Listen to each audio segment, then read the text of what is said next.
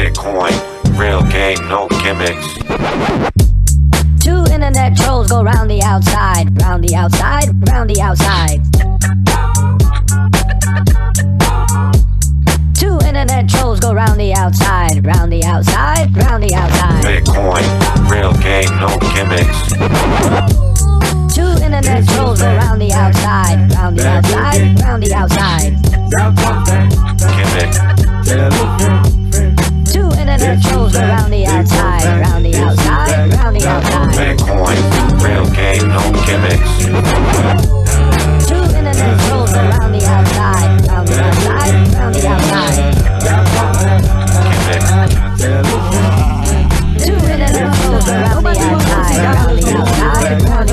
Bitcoin, real game, no gimmicks.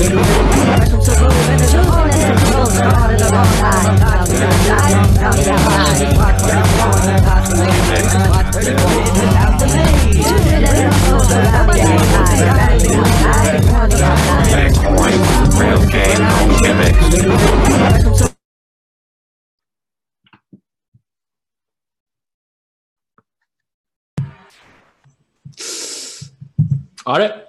なんかちょっとハウリングがしてますね。ハウリングします？僕の方はちゃんと聞こえてます。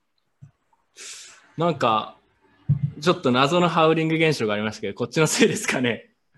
ん？こうん、今僕はちゃんと聞こえてます。ああ、こういうことか。分かったと思います。はい。ちょっと音の問題ですけど、多分これすぐに今もう治ったんで大丈夫だと思います。はい。はい、うん、問題ないですかね。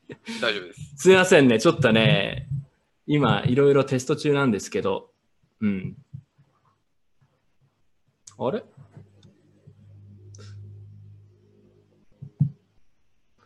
自分の方になんかこう、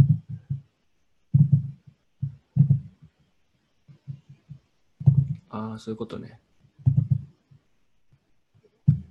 ちょっと待ってください。わかったわかった。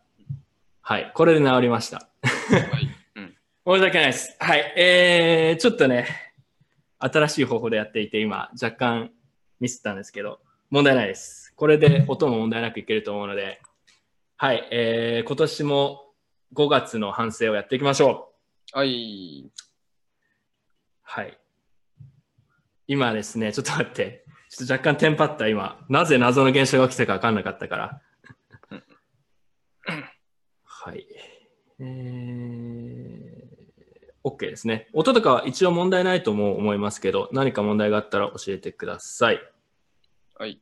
はい。では、えーいつも通りこう、スライド見てやっていきましょうか。ちなみにカナゴールド5月忙しかったですか？5月は忙しかったですね。あの、主にうちのプロダクションの開発をずっとやってたので、結構、はい。出したやつですね。そうですね。まあ、その話も後でちょろっと。その話も、はい、出ますけど、はい。他は、えー仕事以外は、プライベートは？仕事以外、プライベートは別にあ、また論文書いてますね。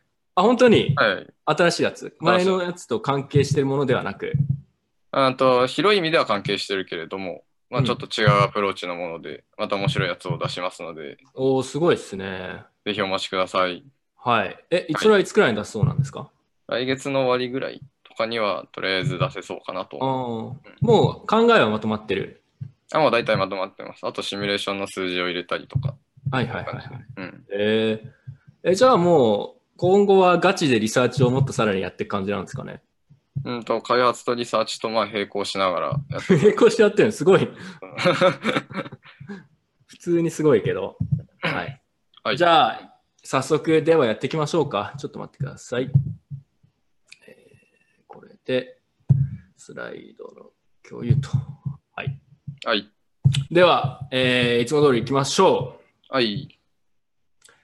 今月というか先月ですね、もう5月なんですけど、えーニュースはまあそこそこあって、あとはゴックスはバイナンスですね。でも、これ正直言うとバイナンス前回放送があった確か次の日に起きた。そうそうそうそうそう。だからもうね、もうこれ、これ、まだ1ヶ月しか経ってなかったっけみたいな、これ、はるか彼方の前だから。そうそうそう。まあ、今回のカバー範囲なんですよね。一応今回のカバー範囲になっちゃってる。もうみんなバイナンス忘れてるでしょと思って。もう誰も覚えてないですね。うん。仕方ないですけどね。はい。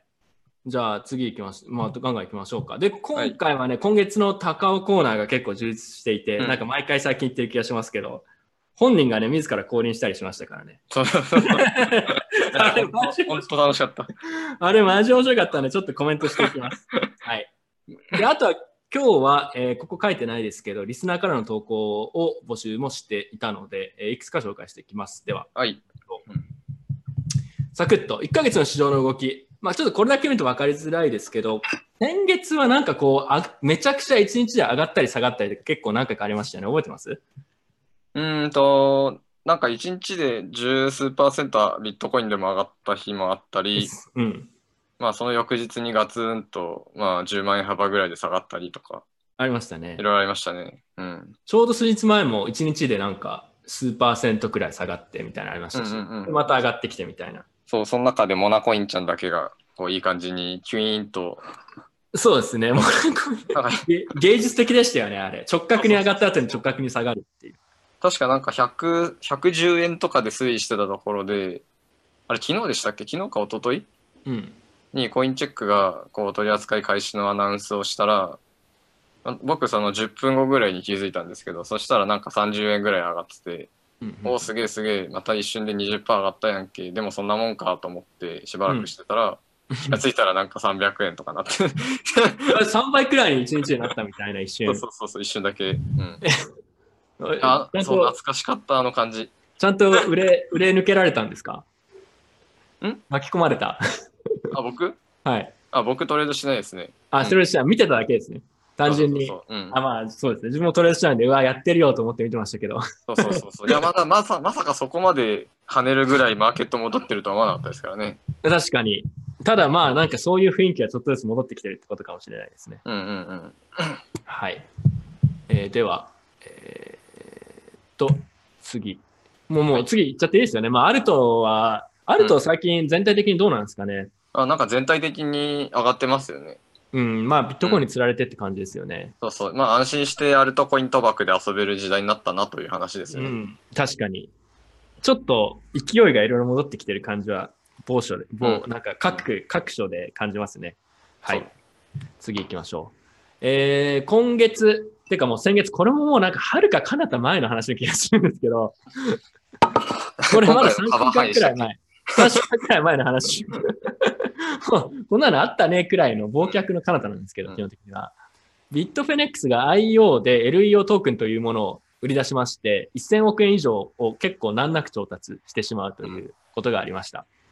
で、えっと、まあ、これなんでじゃあ IO したのかっていうと、なんかビットフィネックスの、えー銀行口座に入っていたお金の、まあ、1000億円弱相当ですか、850ミリオン US, US ドルが、資金が差し押さえられちゃっていて、で、そうすると彼らも、あの、えー顧客の資金引き出しとかに対応できないみたいな形で、で、それの、それの穴埋めとしてテザーで扱ってた預かり金を一部運用してたらしいんですよ。で、それが発覚して、で、IO で、要は、あの、動かせなくなった分を、えー穴埋めしますと。今までテザーでやったのはちょっとやっぱ良くないみたいな感じで多分。で、じゃあ、売りに出してこの1000億円誰が買うのかと思ったら、まあ結構一瞬で売れたと。そう、それが謎だったんですよね。謎。でね、これね、自分もよくわかんないんですけど、正直に言うと。ただまあ、あの、今回の IO を主催したというか、なんかリードしたのが、えー、ビットフェネックスの株主でもある、なんか中国人の投資家だったと思うんですね、確か。うんとか金持ちの、よくわかんないですけど。で、彼が書いてすぐに売れた、ホワイトペーパーを彼が書いてすぐに売れたみたいな感じなんで、多分中華系のお金入ってきたんじゃないのかなと思ったんですけど、まあ定かではないです。ただ1000億円くらいが一瞬でこう、あのープライベートラウンドで全部売れちゃったっていう。ことで、すごいなと思って。うん。うん、ちなみに LEO トークンじゃあ何買ってどうすんのって話なんですけど、うん。えっと、これは差し押さえられてしまってたお金が返ってきたら、えそのお金を使って LEO を買い戻したりとか、まあ、他にも手数料の支払いに使う可能性がとかなんか、うん書いてあるみたいですけど、正直あまり透明性は高くないというか、何やるのかよくわからないんですけど、それでもこんな売れちゃったってことは多分、自分のこれは予想ですけど、テザーの価格が1ドルからなかなか離れ離れないというか、ペックが崩れなかった理由にも通じると思うんですけど、多分こう、インサイダーというか内部の情報がいろいろあって、うんあ、お金結構大丈夫じゃんとか、そういう情報が結構あるんでしょうね。と思います。なるほど、なるほど。それの自信があるから、これくらい余裕で多分入れるんだろうなっていう。じゃないと、結構ビットフェネックス実は僕好きなんですよ。あの、なんかやんちゃなことするじゃないですか。あ昔からなんか。昔からそうそう。昔からあるやんちゃなこう取引所みたいな感じで、その点ではちょっと頑張ってもらいたいんですよね。うんうんうん。ただ、なんか、あのー正直自分が投資家だったら、そんなリスクがよくわからないリスクがあるのを考えると、こんな1000億とかは絶対入れないと思うんですよ。だから多分なんか情報の共有がなされてるんじゃないのかなと思ったなるほど。まあでもなんかこうやって新たに謎の資金調達をして、でステークホルダーがどんどん増えてくるわけじゃないですか。うん。でそんな中で差し押さえられた金がそのままなんか返ってきませんでしたみたいなことやると、こう、まあ、被害がどんどん甚大になっていくわけですよね。うん。だからなんかこう、 too big to fail 的な現象状況をこう自ら作りに行ってるっていう感じはありますよね。ああ、うんまあでも、ちょ自分ね、うん一部だけ聞いたんですけど、昨日か一昨日くらいにビットフィネックスの CEO、代表がインタビューに答えたみたいな1時間半くらいかなり長く喋ってる、ポッドキャストみたいなのが公開されて。それを一部だけ聞いてたんですけど、あ、なんかちょっとやっぱ怪しいなと思うところ、ほなんか、節々に感じましたね。なんか、なんか隠してるんじゃないのかな、みたいな、その印象ですけど。うんまあ、なのでね、ビットフィネックスは、ただ、最近活発なんですよ、開発も。あの、リキッドにテザーを統合しますとか、あと昨日ですね、えっと、ライトニングネットワークを使って、ライトニングネットワーク上でテザートークン、テザーのトークン化したものを、うん。ライトニングで流通できるようにするような、もまあ、開発を行ってるとか、いいですね。結構ね、活発にやってるんですよ、いろいうんろ。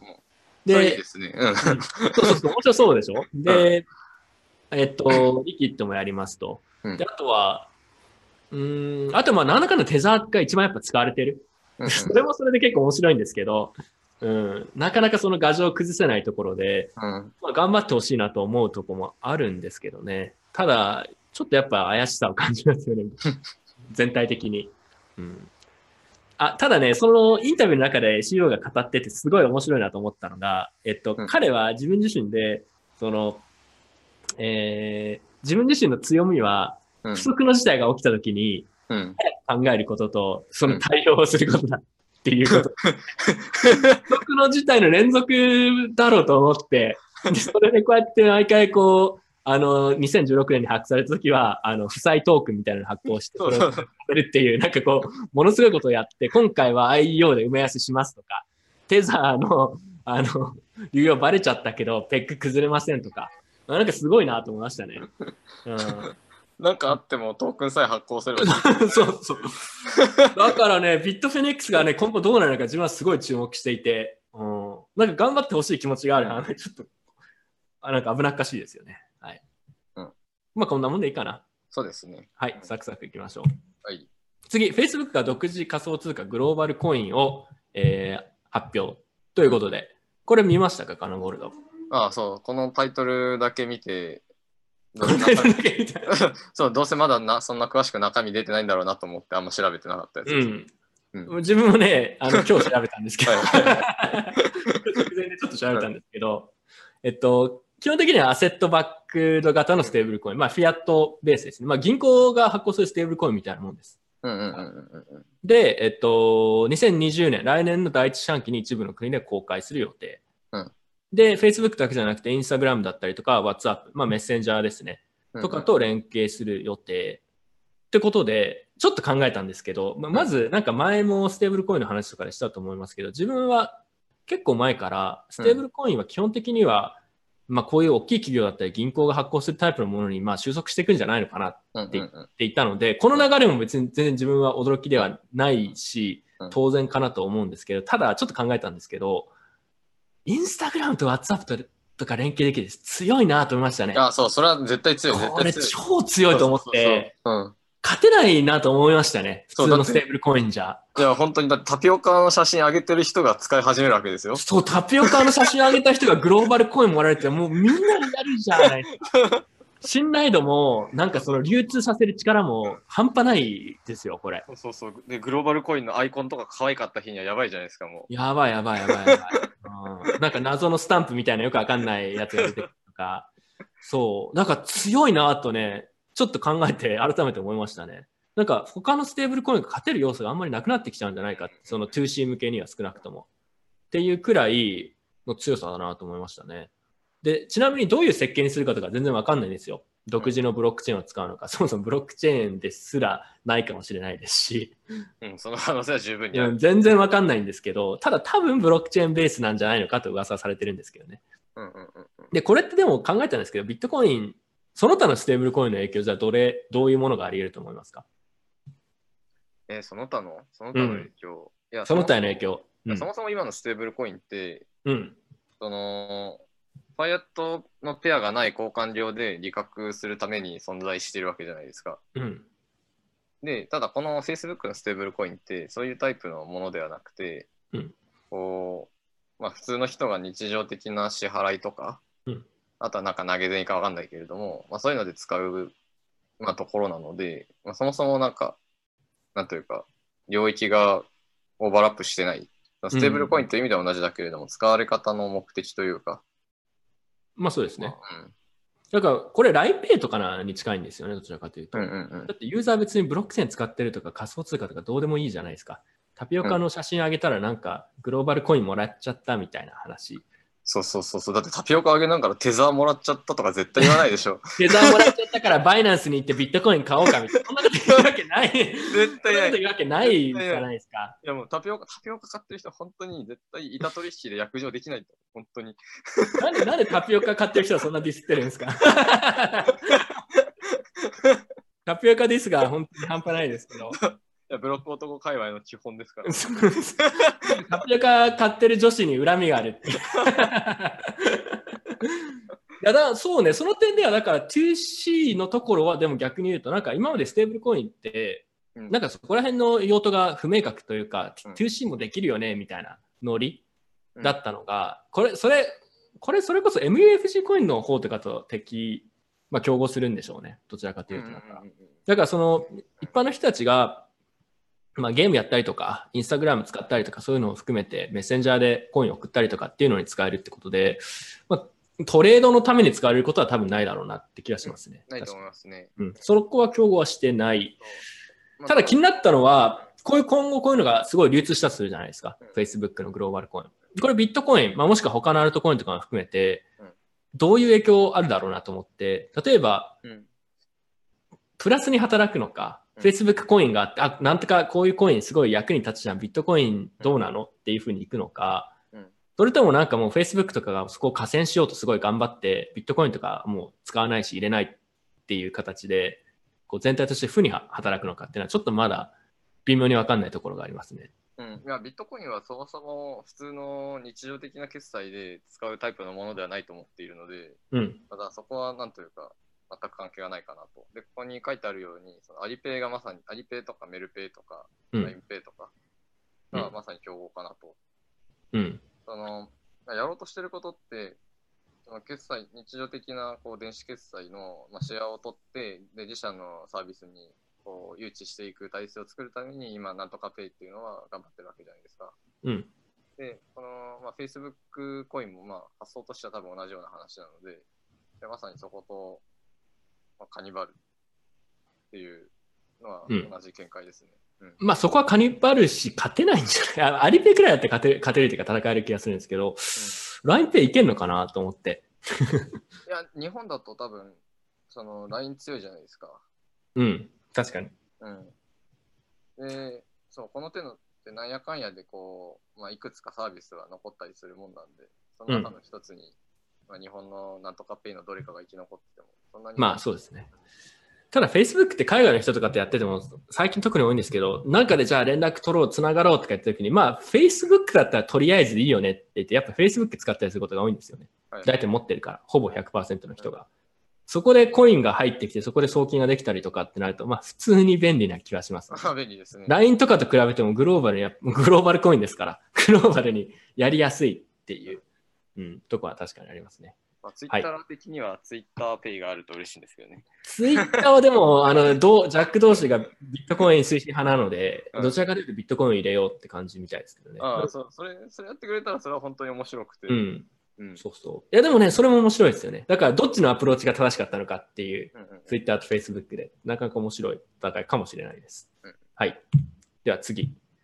えー改正資金決済法と改正金商法が成立っていうニュースです。はい。で、いや、これ、あの、あんまニュースバリューないないネタで、あのうん結構前に法法案の改正案が出てたわけじゃないですか。うん。あれ、今年の頭か去年の終わりぐらいにはまあ出てましたよねと。で、その内容がまあ、そのまんま成立しましたよという話なので、まあ、あまり新しいネタはないじゃないですと。うんで、まあ、改めて考えたときに、まあ、どういう領域でこう、まあ、影響があるのかなっていうと、その一つは、みんな最近ツイッターでよく騒いでますけど、そのカストリー業者も、その秘密鍵、顧客の秘密鍵を預かるのであれば、国家上と同様の規制になるよということは書いてあるわけですよね。でこれが、あのーまあ、多分一番辛いところかなと、まあ、うんみんなが思ってる通りの状況ですと。うん。で、あの同様の規制を受けると、じゃあなんで辛いのっていうと、そのまあライセンスを取らなきゃいけないとかいう話はまだないけれども、あの一番辛いのが、その4番目に書いてある、そのホットウォレットにある顧客の資産と、同種同数量の暗号資産をコールドで自己資産で管理しなきゃいけないと。うん。これ前に話しましたね。そうそうそう。で、前に話したネタのおさらいというか、まあ、そういう感じなんですけど、あの、まあ、ちっちゃい業者？ちっちゃい業者って、こう、お金ないじゃないですか。うんで、ただお客さんが預け入れてる資産の、まあ、大体ホットに置いとかなきゃいけないのって、まあ、1割ぐらいって感じなんで、まあ預かり資産の1割ぐらいを、まあ、自己資産として持ってなきゃいけないわけですよ。で、しかも同じ銘柄で持ってなきゃいけないってなると、価格変動リスクもあって、でそれのヘッジとかいう話もまあめんどくさいわけですよ。ってなると、まあ、参入がなんかめんどくさくなるよねというので、こうまあ、日本で、まあ、仮想通貨系のベンチャーがやりづらいみたいな議論っていうのは最近されているところになりますと。はい。カラゴールド、ちょっとね、声が小さいという。声があったんですけど、じゃあ、大きな声で。はい。そうね。今日はね、このタイミングでは音の調整できないから、大きな声で喋ってもらうしかないです。はいはいはい。今、今こんな感じで大丈夫ですかね？これぐらいの声で。うん、まあ、基本声を張ってるような雰囲気を出せば多分大丈夫だと思うはいはいはい。自分が。少し小さめに話す。はい。はい。えっと、そうですね。じゃあ自分の方からの感想なんですけど、えはいこれはうん。想定の範囲内というところは確かにそうで、うん。まあ、逆に言うと想定の範囲内で入ってきてしまったから、えーカストリーのところですね、まあ、1円でも仮想通貨をカストリーでやるのであれば、はい。え取引所と同じような、え規制が必要だっていうのは、うん。これは残念だな正直に思うところが多くて、えーまあ、これの影響もあって、えーちょうど同日ですね、チップボット系が、えーもうかなりわざとだと思いますけど、まあ、サービスの停止を同時にこうみんな発表みたいな。のがあったりとか、まあ、あれですよね、要はそういうカストリー系があるからこそ、まあ、できた、まあ、個人的サービスだったりとか遊べるものみたいなのがあったのが、まあ、どんどんやっぱなくなっていっちゃう。うん。で、そういうのをやるんだったら取引所がやらなくちゃいけないってことで、うん。そういう細かいサービスを作ったりするのも取引所とかに期待するみたいなのは、ちょっとやっぱ良くないというか、これはスタートアップだったりとかがむしろもっと懸念すべきことなのかなと思うんですよね。うん個人的には。うんで、カストディを持たない形で、例えばライトニングで似たような機能を提供するとか、うんまあ他のセカンドレイヤーの技術使うとかっていうふうに進化していけばいいんですけど、これは、うん、結構足かせになるだろうなと、スタートアップにとっては、というふうには思ってます。で、もう一個は、えー、まあ、これに対して結構やっぱ努力をしてくれてる人もいて、あの、ウォレットの例えば、カストディ系のウォレットもうん。金額に応じて、えー規制を変える。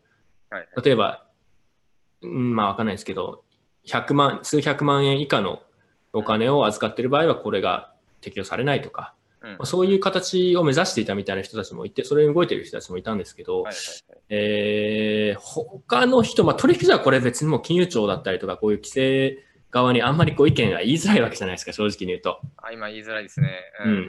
だから、取引所が言えないのはまあまだわかるのと、取引所はこういうのが出たときに、これはいいことです、第一歩ですって言うんですけど、自分的にはそうじゃないってこう意を唱える人がやっぱ少ないことにすごい懸念を感じていて、それはメディアとか本当はこう影響を受けるスタートアップとかもっと言わなくちゃいけないと思うんですけど、うん。えーまあそこに対するこう反発みたいなのがないっていうのが自分はすごい懸念しているので、ちょっと今日の放送ではここくらいまでしますけど、ちょっとね、意見を集約したりしていて、うん。割と自分は、あの、自分個人のためというのも多少あると思うんですけど、ちょっとポジションを取ろうと思ってます。割ともうずガンガン批判していく。でそっちの方が全体としてもいいと思うので、うん。うん。あとはまあ、メディアとかに苦言を呈すると、まあ、いいことですよねってか、金融庁がこれやってますよねっていう報道とかばっかでうん、あの、懸念だったりとか、そういうところ全然触れてないメディアは本当に怠慢でダメですよねっていうところがある、正直に言うと。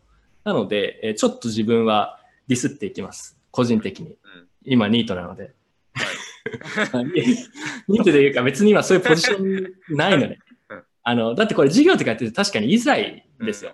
それはわかるので、逆にあんまりそういう利害関係だったりとかない人が言わなくちゃいけないので、本当はメディアとかがやるべきだと思うんですけど、それを言わないメディアはちょっとやっぱ怠慢だろうと。うんでメディア全方位的にみんなに嫌われるみたいなね。うんえーまあ、ちょっとやろうかなと思ってます。はいまあ、。なんか運悪く、その、この法案が出た頃ってマーケットが沈んでてニュースバリューがすごいなかったんですよ。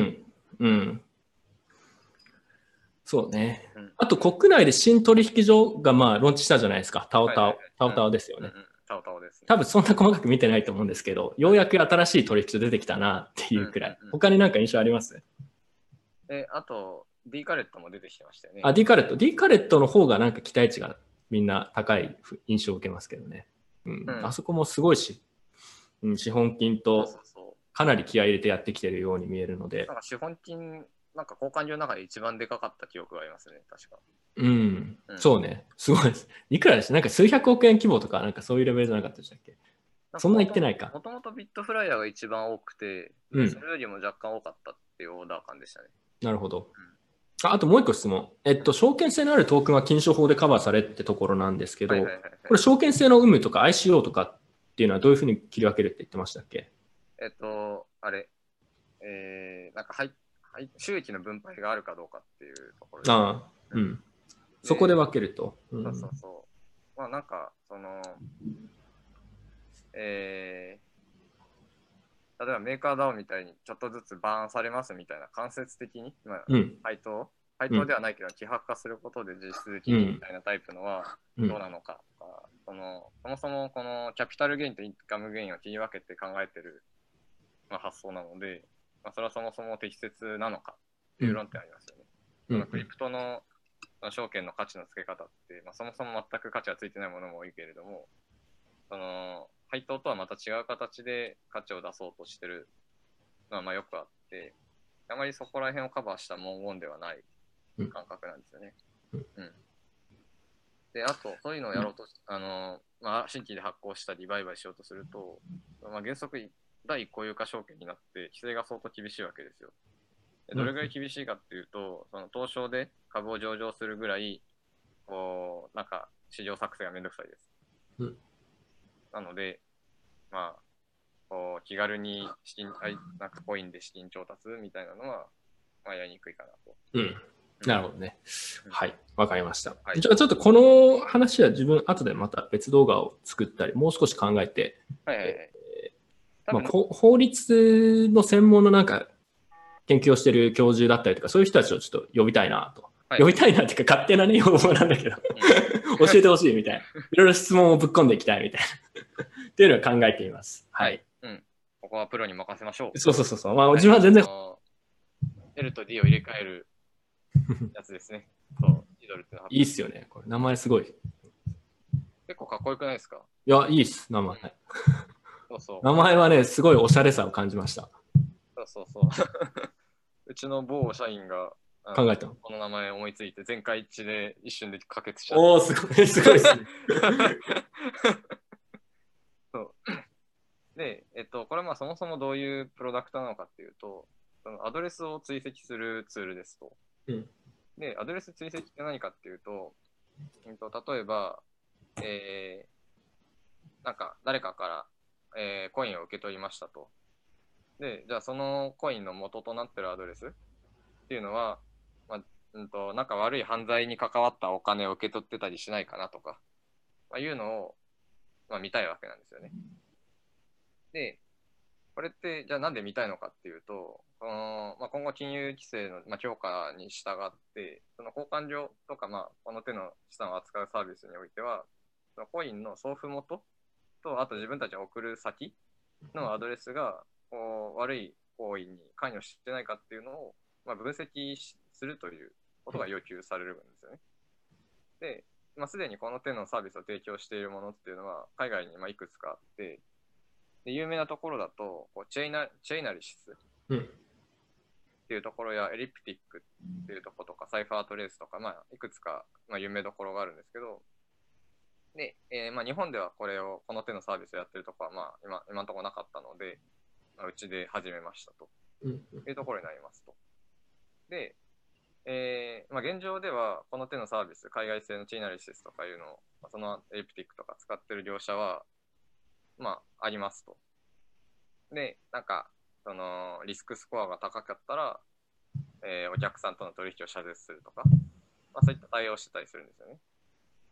で、えっ、と、ただ、その、その AML、その AML 対策で、A- AML か、えっ、と、うんアンチマネーロンダリングをしようとしたときに、こう機械的にこうツールの結果を見て、えーそのそれに自動的に対応するという対応は、えー求められていないわけなんですよ。規制当局からは。うんこうなんかうちがプロダクトをローンチしたタイミングでこういろんな議論がツイッターで、まあ、盛んにされたけれども、その例えばこのミクシングサービスを、えーまあ、使っているから謝絶するみたいな、まあ、そういう発想は良くないとか、まあ、そういう議論があったじゃないですか。うん。で、えっ、と、確かにこの手のツールって、まあ、うちのも含めて、ミクシング、まあ、してしてた場合、まあ、もともとどこから来たのかは当然ミクシングされてて分かんないんだけれども、ミクシングを使った痕跡っていうのは残るわけですよ。うん。トランザクションの形態があの普通の送金をした場合と、とかあの交換所で送金した場合とで全く形態が異なっているので、まあ結構簡単に判別できるんですよね。うんで、えっ、と、まあ、なので、まあ、技術的に可能なんですけれども、それでミクシングを使ったから、えーまあ、その結果をツールは返すんだけれども、それに応じて、まあ、自動的にこうお客さんを遮絶するとかいう対応っていうのは、これ誰も求めていませんと。うんで、今規制で求められている何かっていうと、その交換所が、まあ、つまり多額のお金を扱う人たちが、こう主体的に、まあ、AML を行うという意識を持つ状態。で、それを持った上で、まあ、適切にそれを実行できる、まあ、技術的な状態になるっていうことが、まあ、求められるわけなんですよね。うんで、えーとまあ、そそういうことからその実際海外製のこの手のツールの一部は単にこうリスクスコア0から100みたいな数字だけ返して、まあなんとなく怪しいよとうんいうのを返すだけのあまりなんというか情報量の少ないものもあったりするんですけれども、えっとまあ、我々はそこに、まあ、具体的にどういう、えー取引があったので、えーまあ、ちょっと検討してみてくださいなというような情報を、まあ、提供しますとなるほどね。いう形になってますね。あ、金頃、ちょっとね、まだ声が小さいって声が結構来てたんで、で、今、今結構いいんだよね。なんか近くに行くと、あのー声結構張ってるみたいだから、近めで気持ちやってもらえると。はい。あとはもうね、マイク買います。今度、日本行った時に。支給。やったー。で、で会社、会社支給みたいになってる。自分が今使ってるマイクが結構いいので、これをね、ちょっと布教したいので、ちょっと今度。もう一台買います。ありがとうございます。これ結構いいんですよ。はい。うんじゃ、なるほどね。そうそうそう。今の話でちょっと質問があるんですけど、はいはいはい。うん。と今の話で言うと、例えば単純なスコアをつけるのは結構やっぱうん無理ゲーというか、まあ、そんな簡単なものじゃないわけじゃないですか。ミクシングしてるからこれはアウトとか、うん。スコアが低いとか高いとか、うんうんうん。そういうものではないので、その場合っては例えば取引所にこれを提供するときってツールだけ出すんじゃなくて、なんかモニタリングとかも含めて一緒にソリューションとしてなんか提供しないとやっぱ足りないってことですかね？あまに。さに、まさにそういうところで、その、ただツール導入してもらって、結果から自動的に、こう、値が30以下だったらとかそういう話ではなくて、そのこれが何を意味しているのかっていうのをちゃんと理解していただいた上で、うん。こう、そのデータだけ、その情報だけではなくて、そのお客さんが自分の取引所でどういう行動をこれまでしてたのかなというのも合わせて総合的に判断すると場合によってはお客さんに直接電話して問い合わせして、まあ、その反応も含め、こう、判断をしていくというのが、こう主体的に AML を行うという話で、あの、で これが求められていますと。うん。で、あの、まあ、実際問題として、その、まあ、えーっと、あそこ、コインベースか。コインベースが、こう、ミクシングサービスを使ったお客さんを、まあ、謝絶するみたいなのがちょっと話題になってたわけじゃないですか。うん。であれって、その、なんというか、まあ、結構、役所への当てつけみたいな感じがあってですね、それそもそもそういう行動を求めてないんですよ。そうそうしてほしい、ミクシングサービスを使うお客さんを排除しろとか、うん。でお客さんが、まあ、そういった圧力からお客さんがこうミクシングサービスを使いたくないという思いを醸成するとか、うん。そういう話ではなくて、あくまでも、その、どういう取引が行われているものなのかっていうのを、まあ、考えた上で、把握した上で、考えましょうというのが大事なんですね。うんで、なので、ここのスライドにあるように、この大切なのはこのリスクベースアプローチですと。ミクシングを使ったから、NG なのは、こう、ツールがミクシングサービスで用いられたアドレスだって言ってるから、とりあえずアカウント凍結して、で、ツールがそう言ってたよって、その結果を、その、その当局に送ろうとか、うんこれ絶絶対なんか許されません。うんが、実際こういう対応を取ろ取ろうとしてるところっていうのは、まあなんかいろいろあるようで、そうではなくて、こう、実際アドレス自分たちで眺めるだけで何もわかんないので、こういうツールを使って、この、例えばこういうミクシングサービスで用いられた可能性が高い。うんっていうのはあったとしたら、まあその情報は受け取るけれども、直ちにアカウント凍結だとかいう話ではなくて、まあ例えば金額がどうなのかとか、うん。金額が多いわけではないなと。あとは過去のトレード利益を見てみると、うんこの人なんか普通に FX で取引してるだけの人だなと。うんで、まあ、例えばちょっと昔からやってたのであれば、あ単にプライバシー意識の高い古参ビットコインなの可能性もあるなと。うんで、って考えた上で、じゃあ問い合わせしてみようと。問い合わせの電話を送って、その対応と実際の取引の内容との整合性を確認して、で、それでも怪しいと思うのであれば、まあ、当局にその旨を、まあ、レポートしますと。まあ、結構めんどくさいけれども、こういう姿勢が、えー、真に求められているもので、で、こういうのが自発的にできるように、えー、してあげるというのが、まあ、我々の責務なのかなと思ってるわけですね。なんか素晴らしい回答ですね。いや、別に笑い事じゃないですよ。うんそうそうそうそう。うん。や、真面目な話ですけど。で、いや、こう、こう、こうい、こうなってくれるおかげで、こうちゃんとやってあげると何がいい、うんあ大事か、何がいいかっていうと、その、そもそも、こう、まあ、技術的な話っていうのは、こう、当局の人間とかが正確に全て理解するっていうのも難易度は高いわけですよ。うん。で、ただ、何も理解わかんない、なんか怖いっていう状態だと、基本的には規制は厳しい方向に行きますうん。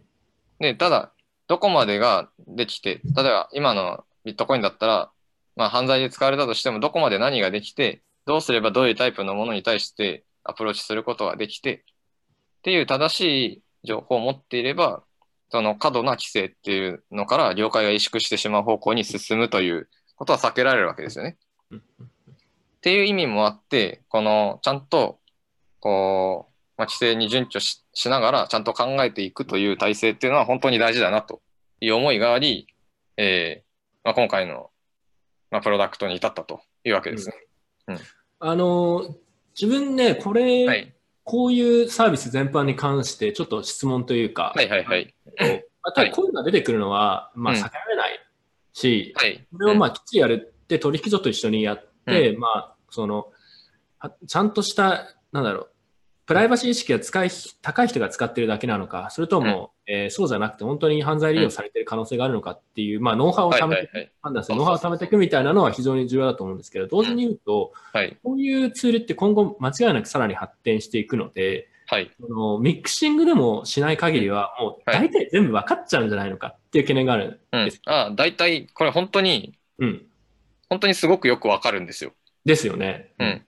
で、例えば、あ、この送金はどこの取引所からのものなんだなっていうのはさ簡単にわかります。ですよね。うんはい。うん。で、場合によっては店舗だったりとか、まあ結構すぐに分かっちゃうと。うん。やっていくと。この人はだからこの取引所を使っていて、こういうところで買い物をしてるんだと,、とかっていうのは、気をつけないと結構簡単にバレてしまう。あと、いくらこの人はいくら持ってそうだとか、うん。分かっちゃうわけじゃないですか。それは自分はすごい問題だと思うんですよね。うんうんうんうん。だから、ミクシングサービスはなんか悪いみたいな意見もあるんですけど、逆に今後そういうものを、まあ、なんか一般的もしくはデフォルトでウォレットに入ってるとかではない限り、うん。えーかなりそれはプライバシーとかディストピア的な感じになっちゃうんじゃないのかなとうんう。思いがあって、うんそこに関してはどう思います？まあ会社としてか個人としてかわからないですけど。そうですね。うんと、少なくともビットコインがこう流行った先、うんまあ、その今の延長上ぐらいで流行った世界観においては、本当に、えーみんなの取引利益っていうのの意味が筒抜けになります。うんで、えーで、それが、ただその、それはビットコイン、今のビットコインを使う延長上の話であって、例えば仮に、まあ日本だともうあまり目はないけれども、モネロが流行ると。うん。みんながモネロを使うようになると。うんで、こうなってくると、その、まあ本当に、なんというか、厳しいわけじゃないですか。あの、追うという意味において。うん。うん。で、まあまさにそこは、その、まあそういった技術のアセットが、まあどれだけ流行るのかというところ、もしくはそういう方向性に、この技術的な人たちがどう持っていくのかというところに、まあ依拠しているところで、うんこうただ現状において、その、結果的に、えーまあビットコインが一番流行っていますと。流行っているっていうのは、まあ普通の取引の意味でも、あと怪しい取引での流動性においてもビットコインが流行っていますと。で、こうなったときに、そもそも何、えっと、何やりたいかっていうと、えー怪しい人を捕まえたいわけですようん。逮捕したいわけですね。で、怪しい人を逮捕するために、一番今のところビットコイン、まあなんだ、えーまあ、まあ多くのケースにおいて一番簡単なのはお金の動きを見るというところなんですよ。うん。うんだからそれを見てるわけですね。で、ただ今後例えば本当にみんなモネロしか使わない世界になったとすると、お金の動きから、えー犯人を探し出すというのは効率的な状況じゃなくなるわけですよね。うんで、そうなると、まあ、既存の IP アドレスのトラッキングの文脈になるのか、うんえーそれともオフラインでのやり取りを、まあ、いい感じに捕まえる方向でいくのか。うんあとは、こう、取引でトラッピングを仕掛けて、えーまあ、捕まえに行くのか。アプローチの仕方が変わるという話であって、うんと、まあ、その、そういう世界観においては、まあ、なんというか、まあ、は発想が変わってくるわけですよね。うん。うん。っていうところで、まあ、その、まあ、今のビットコインの延長上で流行った先には、いわゆるそのディストピア感のある、えーあらあらゆるプライバシーの概念が失われた世界になるとうんいうのは、まあ、そうなんじゃないですかねと。まあ全部オンチェーンでやったらそうなってしまう可能性があるそうそうそうそうそう。うんただそこは同時にさっきいたち国交って言いましたけど、まうんあプライバシーを守ろうっていうような技術もだんだん使いやすくなってきたりとかしているので、はい、はい。うんまあ、そうはならない。あの、うん全部筒抜けってことはならないし、逆に全部筒抜けにビットコインがなってしまっていたとすると、はい、はい。えー、まあ、あんまり意味がない。あれ、うんあんまり意味がないかなと思うんですよね。で、実際、セカンドレイヤー系で送金すると、あの、追うのは非常に困難です。だよね。うん、で、あの、多分ちっぽちっぽけな犯罪系では、絶対にやらないって感じですね。うん。その、なんか、コインチェックのハッキングとクラスになってきて初めて、その、そこまでちゃんと見始めるというぐらい、まあコス、コスパの悪い感じの追い方になってくると思うので、まあ、それはまあ、なんというか、まあ、世界観が変わってきますよね。うん。で、多分、その、クリプトの思想的には、まあ、そっち側の世界にまあ持っていきたいという思いは多分強くあるので、私はまあ当然、まあ、なんというか、ブロック男側の人間なので、まあでもね、自分らコンビニサービスは別にうん。誰、だ、まあ絶対出てくるのうんで、それをやって、まあある程度リテラシーを高めておいたりとかっていうのは別に全然ああ、そうそうそうそうそう。そう。うん。別にそれ、これ自体は反対してないんですよ、実は。うん。なんか、人によってはこういうのは良くないって、もう禁止し、禁止しろって言っても禁止されないですけど。禁止はどうせされないのでうん、むしろど、どこまでわかるのかとか、うんそういうやっぱ知識が、をまあ、蓄積したりするっていうのは重要かなと。あそうそうそうそう。で、結構そこのポイントもあって、その、うん世の中の人、ビットコインの送金って、結構、なんかバレないもんだと思ってるわけじゃないですか。いやもうね、最近ね、うま全く真逆で考えてますよね。うん。全部バレるとこここまで透明性の高いものはない、なかなかないなっていう。うんしかも、あれじゃないですか、あの、今後送る送金に関してもそうだし、過去にやあるやつとかも全部やっぱりトラッキングできてしまうってことで、そうそうやっぱそこは怖いんですよね。うんあの全部過去のやつも結局バレて、バレ,、まあ、バレてしまう別に悪いことをしてなかったですよ。全く。うん。で、そう。だからそれはちょっとやっぱ怖いなと思いますよね。うん。でもこの話はね、結構すごい重要で、匿名性、逆に言うとじゃあ匿名性がすごい完成してしまったら、うんどういう社会が来るのかみたいな話を、この前、うん。 Cryptoeconomics Lab の落合さんとかそういう話をちょっとはいはいはいはい。これはですね、あの、三つる岩村ともしましょあそうしましょう。うう。ん。あなかなか彼から面白い話が、こううん。出せそうな予感がするので。や、はい無限に出てきます。無限にで、うんそのプライバシーがなくなったらどうだとか、ありすぎる最とどうなるのか。過去最長の放送になるかもしれない。あ5時間と5時間、5時間。5時間一本勝負みたいなね。非常に楽しみです。はい。では次行きましょう。はい。うん。スカウティング ICO。はい。あ、そうですね。えっと、これ宣伝、これ完全で。ぼ僕はあの、なんというか、あの徳側として参加してるだけなんですけど、結構推しサービスの一つでですね、はいはいはいはい。スカウティング ICO っていうのがありますと。まあこれ見てる人絶対知ってるんで、なんか宣伝してもすごい意味ないと思うんですけど、知らない人もいると思うんで、多分ほぼいないんじゃないかな。うん、大体知ってる気がします。うんで、そう、極度妄想さんがやってるやつで、うんと、これ、えーっと、今、6問残ってます。今のところ、累計で、えー、40、45問 ?45 問ぐらい出てるのかな、うんで、その、なんか、一つでも解けたら、解けたらっていうのは、各問題について、他の誰よりも最初に解くことができたら、えー、トークンがもらえます。えー、スカウティング相性のなんとかトークン。がもらえますと。PTSD だ。PTSD トークンがもらえます。うんで、それをもらえた君は、めでたく、えー、我々の、ね、メンバーの仲間入りすることができますと。いうわけですね。PTSD って言うんですか？そう、PTSD。?PTSD ってあのー、ポストトラウマティックシンドローム的 そうそうそうそうそう。あだからそういう、結構そっち側の人たちが集いがちですよね。ああ、りなるほど。は 結い。構、あれ、あれな人じゃないとなかなか解けないので。あ、でもこれ、昨日一部見ましたけど、はいはいはい。解く時間なかった、なかったんで、でもまだ解けきれてないやつがあるんですよね。解け残ってる。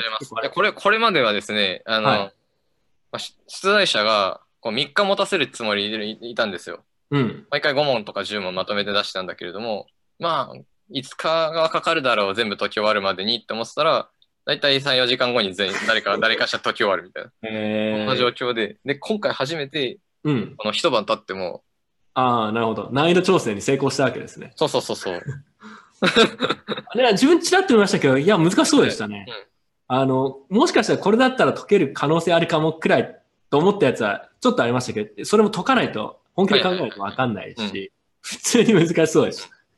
いや、普通にクソむずいです。うん。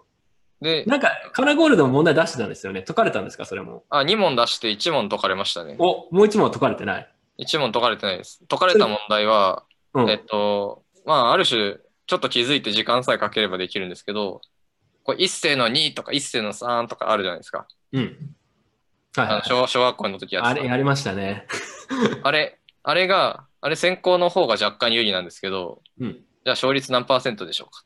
ああ、見ました、見ました、見ました。うんで、それは腕が3本だった場合で問題を出しましたっていう。ああ。まあうん、普通の確率の計算が得意な人だったら、まあ、時間さえかければ解ける問題。もう一問は？もう一問は、えっ、と、すごい短いシンプルな問題で、うんと、口で説明するのは難しいので、ぜひ見てください。ちょっと見てみます。はい。これ、ちなみにそれは別に特別な知識とかは必要。基本的にこれは特別な知識とかは必要ないものが多い。特別な知識がなくても、うん。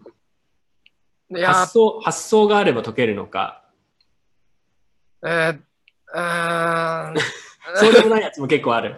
うん、なるほど。例えばこの問題だったらビットコインのスクリプトとかを理解してないと解けないとかってやつじゃないですか。ああ、これはスクリプト理解してないと、理解する時間ラグで負けますね。うん、と、と、解かれちゃう。これ、これもう解かれちゃったんでしたっけ？でも。これは私が光の速さで解きました。ああ、すごい。自分でやっちゃったの。いや、まあ、だって、ボーナス問題だったんで。なるほど。うん。なるほどね。わかりました。まあ、あの、まだの何問くらいあと残ってるんですかね？半分くらい残ってる。あと6問残ってますね。15問出されてる。あと6問。ああ、じゃあ、今日中くらいには解かれるかもしれないので、興味がある人はぜひ見てみてください。そうですね。うん。いや、特に難しい問題しかもう残ってないんで、そりゃそうだって話だけれども。うんそうだね。自分ちょっと今チャンスを逃した感じを感じました。多分解けないな。はい。一応でも自分もこの後余裕があったら見てはみます。解けそうなのかどうか。うん。多分パッと見て、あ、これ絶対無理だってやつもあると思うんで。はい。次行きましょう。はい。はいというわけで今月の GOX ですね。今月の GOX ではですね、はいバイナンスがユーザー過失、ユーザー過失の、うんユーザー過失の GOX を50円保証。まあ、GOX されて、うんえーまあ、その、取られちゃったお金を保証しますよ。50億円でしたっけ？結局。50億円分ぐらいですね。7000BTC。7000BTC か。うんしかも今ちょっとまた価格上がったりしたから、そうそうそうそうそう。フィアット相当ではさらに上がってる気がするんですけど、そうそうそうそう。うんそう考えると、まあそ、そこそこ結構でかい額ですよね。これ、もうね、だいぶ前の話の気がするんですけど、一応何があったか、ちょっとそしたら、カナゴールいいですか？はいはいはいはい。はいいや、えっとですね、いですけどまあよく、よくある GOX って、取引所の過失で、その、取引所のホットウォレットのなんか操作権限が盗まれて、GOX しましたみたいなケースが、まあ、よくあるわけですよ。うんで、今回は、ユーザーの過失によるものですと。ユーザーの過失っていうのは、その、自分のログインパスワードと ID と、あと2段階認証の情報さえあれば、えー、誰でもそのアカウントから送金できるわけじゃないですか。うんっていう形で、そのログイン情報を一部盗まれたお客さんたちたちがいましたと。うんで、これで、その、盗まれ、盗んで、例えば誰かの一一人分の盗んで、じゃあそれで、えーっと、実行しようとすると、その、まあ、バレるわけじゃないですか。うんあの、も本来の持ち主に。うんってなると、何かしらの対策とかがされてそうですね。しまいますというところから、えーたくさんの人からログイン情報を集めて、あの、バイナンスのホットウォレットから一度に送金できる限界額分ぐらいが集まったタイミングで、えーそれらのアカウントで一斉に出金申請をするとうん。いう形で、えー攻撃しましたと。うんだからそう考え、その、どこまで行っても盗まれたのはユーザーの過失によるところで、で、ほとんどの取引所において、えっ、と、これは保証の対象にはなってません。うん日本の取引所でこういうのが保証の対象になっているところは基本的にはないはずですね。うんで、バイナンス自体も文章的には多分保証の範囲外だと思うんですよ。うん。で、ただ、えー彼らは保証しましたと。これは、まあ、ほぼ確実に、えー保証した方がビジネス的に得だという判断ですよね。だって、ここに置いてたら、なんか、ゴックスしても、自分の過失でゴックスしたとしても、保証してくれるんだとなるわけですよ。うんこれは自分で秘密管理管理するより圧倒的に安全じゃないですか。うんうんまあ、まあ、要はこれって、うん完全にユーザーがパス、基本的にはパスワード積まれた、API キーを盗まれたユーザーがいたっていう話じゃな。いで、それ、その効果を最大限化するために、まあ一斉にやって、うん。この金額。っていうか、逆に言うと、うんどれくらい分の人数分の API キーをうん。発表したんですかね、この犯人。やばい。まあ、で、多分かなりの、かなりの量ハッキングしたと思います。で、ただ実際に使われたのはそのごく一部。うんうんうん。その中でも、あの、所持、所有してる BTC 多い人のだけを使った。そううん。っていう感じですね。っていうことは、まだ気づいてないかもしれないけど、もうすでに、はいすでに取られてるや、取られてるっていうか、すでにもう流出してるというか、いつでも犯人はまた取れるやつあるってことですんだ。ああ、で、多分、今回ので、そこら辺ちょっとちょっとなんか対応した。対応しって前盗んだ時点の情報のだと無理っていう状況になってるんじゃないですかね。わかんないけど。最近トレードしてない、一切してないんで全然わかんないっていうところなんですけど。で、まあね。あの、はい。いや、バイナンスって、あの、結構怪しいアクションに対して敏感な取引所なんですよね。うん。以前もそのユーザーの API キーが盗まれて、うん。で、その時は、その、その銘柄でクソアルトコインを全力で買い上がっあーなんかありましたね。ありましたよね。うん。で、それは、そうそうそうそう、止めたっていう。だあの、ちょっとでも普通と違う現象が起きると、まあ、自動で止まる体制になってるわけですよ。うん。で、今回も、その、まあ、一斉にお金を抜くわけですから、普段とちょっと違う状況が発生するわけじゃないですか。うんで、そこも犯人はすごい工夫しているなという感じがありまして、うん。あの、送り先の結果的に、まあ、1トランザクションで 7000BTC が抜かれたわけですが、うんあの、送り先のアドレス見てみると、いい感じに分布してるんですよ。うん。その、まあ、500BTC とかいう送金だけじゃなくて、つぶつぶのうん。アドレスもあったり、つなんか過去に使用歴のあるアドレスもあったり、頭が BMX で始まる明らかにビットメックスのものもあったり、エアドロップされた。そうそうそう。あとはまあ、アドレスが、まあ、3で始まるのも1で始まるのも、えー、BC19 で始まるやつも、うんうん。なるほまあ、ど。まんべんなくあるわけですよ。自然界の分布にすごく近いんですよね。っていうところから、まあ、その自動で怪しい、その分布の異常性みたいなのを検知する体制だったとしても、まあ、気づけない形の送金になっていた。なるほど。まあ、偶然その同じ時間帯に出勤申請をした人がいて、で、それがそう、今僕にそう思われてしまっただけかもしれないけれども、まあ、結果的にはそうなっていて、うんうんうんうん。なるほどね。まあ、うん、プロ、プロの犯行やなと思いましたね。いや、まあ、プロでしょう。相当の。相当なプロやなとで思いまし、もこれ思ったのは、今、ふと聞いてて思ったのは、今回盗まれたのってビットコインだけじゃないですか。た。はいはいはい。うん API キー取ってたんだったら他のやつも取れたはずなんですけど、取らなかったんですね。うん。なんか意図あったのかなと思って。あアルトコイン。別に匿名系のコインとかで同じ容量で取った方が、もしかしたら良かったかもしれないですけど。うんと、基本的にアルトコインの送金って、うん。取引所間送金って多分相当少ないんですよ。ああ、あそういうことですね。うん。じゃあこんなに出しちゃったらそれこそ怪しまれちゃうからっていう。そうそうそうそそういうことかう。うん。一番怪しまれない形態にするのは無難なので、な。なるほどね。うん。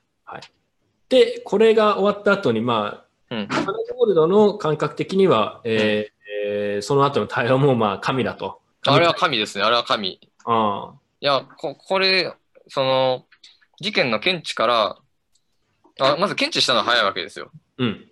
この異常検知したのが。で、加えてそれをアナウンスしたのも早かったんですよね。うん事件があったことのアナウンス。で、それの対応内容をアナウンスしたのも早かったわけですよ。保証するというアナウンス保。証する。はい。で、その、どういう議論を経て、この今回の対応にしたかっていうことを全部動画で公開してたわけじゃないですか。うんで、本当にエクストリームな実際取らないであろうシナリオも含めて、本当にあらゆる可能性を考えた上でベストな対応を取ってるといううん形をアピールしていて、で、これは本当に有事の危機対応の、まあなんか模範オブ模範オブ模範という感じで、芸術点マックスでしたね。ああ、うんまあじゃあ元一応やっぱり取引所で働いてた視点からもあれはすごいなと。いや、これはすごい。これは本当に、あのーうん。神対応だった。なるほど。まあ確かにね、すごいよね。それは普通に思う。うんあの、今回でもここに書いてないですけど、まあ、はいこの話をするとさらに長くなるので、あの、はいロールバックうんどうのっていう発言があったじゃないですか。そうそうそう。うん。まあ、検討してますみたいうな。そそうそう。うん。で、しかもそれもした数時間後くらいに、あれは失言で、まあうん、できないしやらないみたいな発言をしたとかも含めてだと思うんですけど、うん多分、まあ、あれはね、あの、受け取られが、受け取られた方がちょっと過敏に反応しすぎたところがあると思うんですけど、うんまあ、それもうん、検討はしてますくらいの多分ニュアンスだったと思うんですけど、そういうことを挑戦、うんそういうことをやろうとするのに、うん。してますっていうところに対して、すごいビットコイナーが、ふざけんなみたいな、お前そんなロールバックできるとは思ってんのかっていう反応してる人が多かったんですけど、うん。まあ終始なんか一貫して、なんかこう、誠誠実な対応というか、そうそうそう。早いしっていうのは自分も思いましたね。うん。まあだからげ逆に言うと、ロールバックはじゃあ出現だったのかみたいなとこはあって、自分は個人的にはまあ、あれは出現だったのかなと思うんですよ。実際それやろうとしてもうん、相当なコストがかかるし、多分うん、いずれにせよ本気でやるとしてもできなかったと思うし、そういう、まあ、主張する、えーコアデブからの、まあ、そういう仮説というか説明みたいなのがあったりとか、うんで、それを仮にしてできちゃったとしても、バイナンス自体とかビットコイン自体が失うものが多すぎて、あんまりやる意味がなかったと思うんですああ、そうそうそうそう。うん。そそこまで考えると。だから、それは、あれはやっぱり出現だったと思うんですけど、逆に言うと、あのエクストリームな状況で、それくらいしかある意味ちょっとポカはしなかったというか、他はもうほぼうんパーフェクトにやってるっていうところは、さすがにだってそんな何十億も取られたら、うん。いや、冷静に対応してましたけど、冷静に普通いられないですよね。いや、そう。ただまあ、50億とかだってバイナンスだったら普通にうん。2ヶ月ぐらいで回収するでしょ。これこれがでも500億だったらまたちょっと違う感じだったかもしれないですけど、500億だとあわわわわってしながあ、ら。500億だったらさすがにあわわだったのかもしれないけど。ちょっと CG があわわになったらさすがにそれはちょっと、さすがにこれはやばいのかみたいな。はい。まあ、ただ、結局 BNB は、あの、直後にめちゃくちゃ下がりましたけど、結局持ち直してまた今上が上がってるんです。全全戻しですね、全戻し。全戻し。全戻し。うんはい。というわけで、まあ、バイナンス、ね、こういう事件がありましたと、もうは、はるか過去の話のような気がしますけど。うんで、そうなんだよ。だからこれ、先月、ゴックスはなくならないよねって話したら、次の日に、放送して夜の朝起きたら、なんかバイナンスゴックスしましたみたいそうそうそうそうそう。あー芸術的なタイミングだなな。と思って。的なタイミングなので、皆さん、あの、ゴックスは、あのこ、このレベルの取引所、このレベルのセキュリティ体制だったりとか、ベストプラクティスをしてるところでもやっぱ起きるってことは、まあ、また他の、また来月もなんかこういう似たようなことが起きる可能性ありますし、まあ、気をつけましょうととこはありますね。うんうんうんはいはい。いつになったら終わるのか。で、これがさっき言ってた、あこういう感じで、そうそうそうそうそうそう。分布させるとこ。んなん、こんなん見せられたら普通の送金にしか見えないですよ。でもあれじゃないですか。これはでもカナゴールド、これは逆にカナゴールドレベルだと、あの、自然分布に似せすぎ、似せすぎているから、これは怪しいとかって 検知するみたいいや、それそれはそれは無理です。それは無理です。それは無理です。それは無理うん、それは絶対無理です。うん。なるほどね。うん。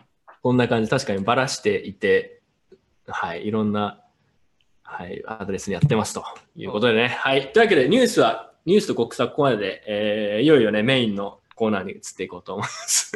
メインなのかどうか知らないですけど、今月の高尾コーナーですね。皆さんがおすすめの行きましょう。テンション高めで。はいまず一つ、えうんクレイグ・ライトがビットコインのホワイトペーパーの著作者として認められた？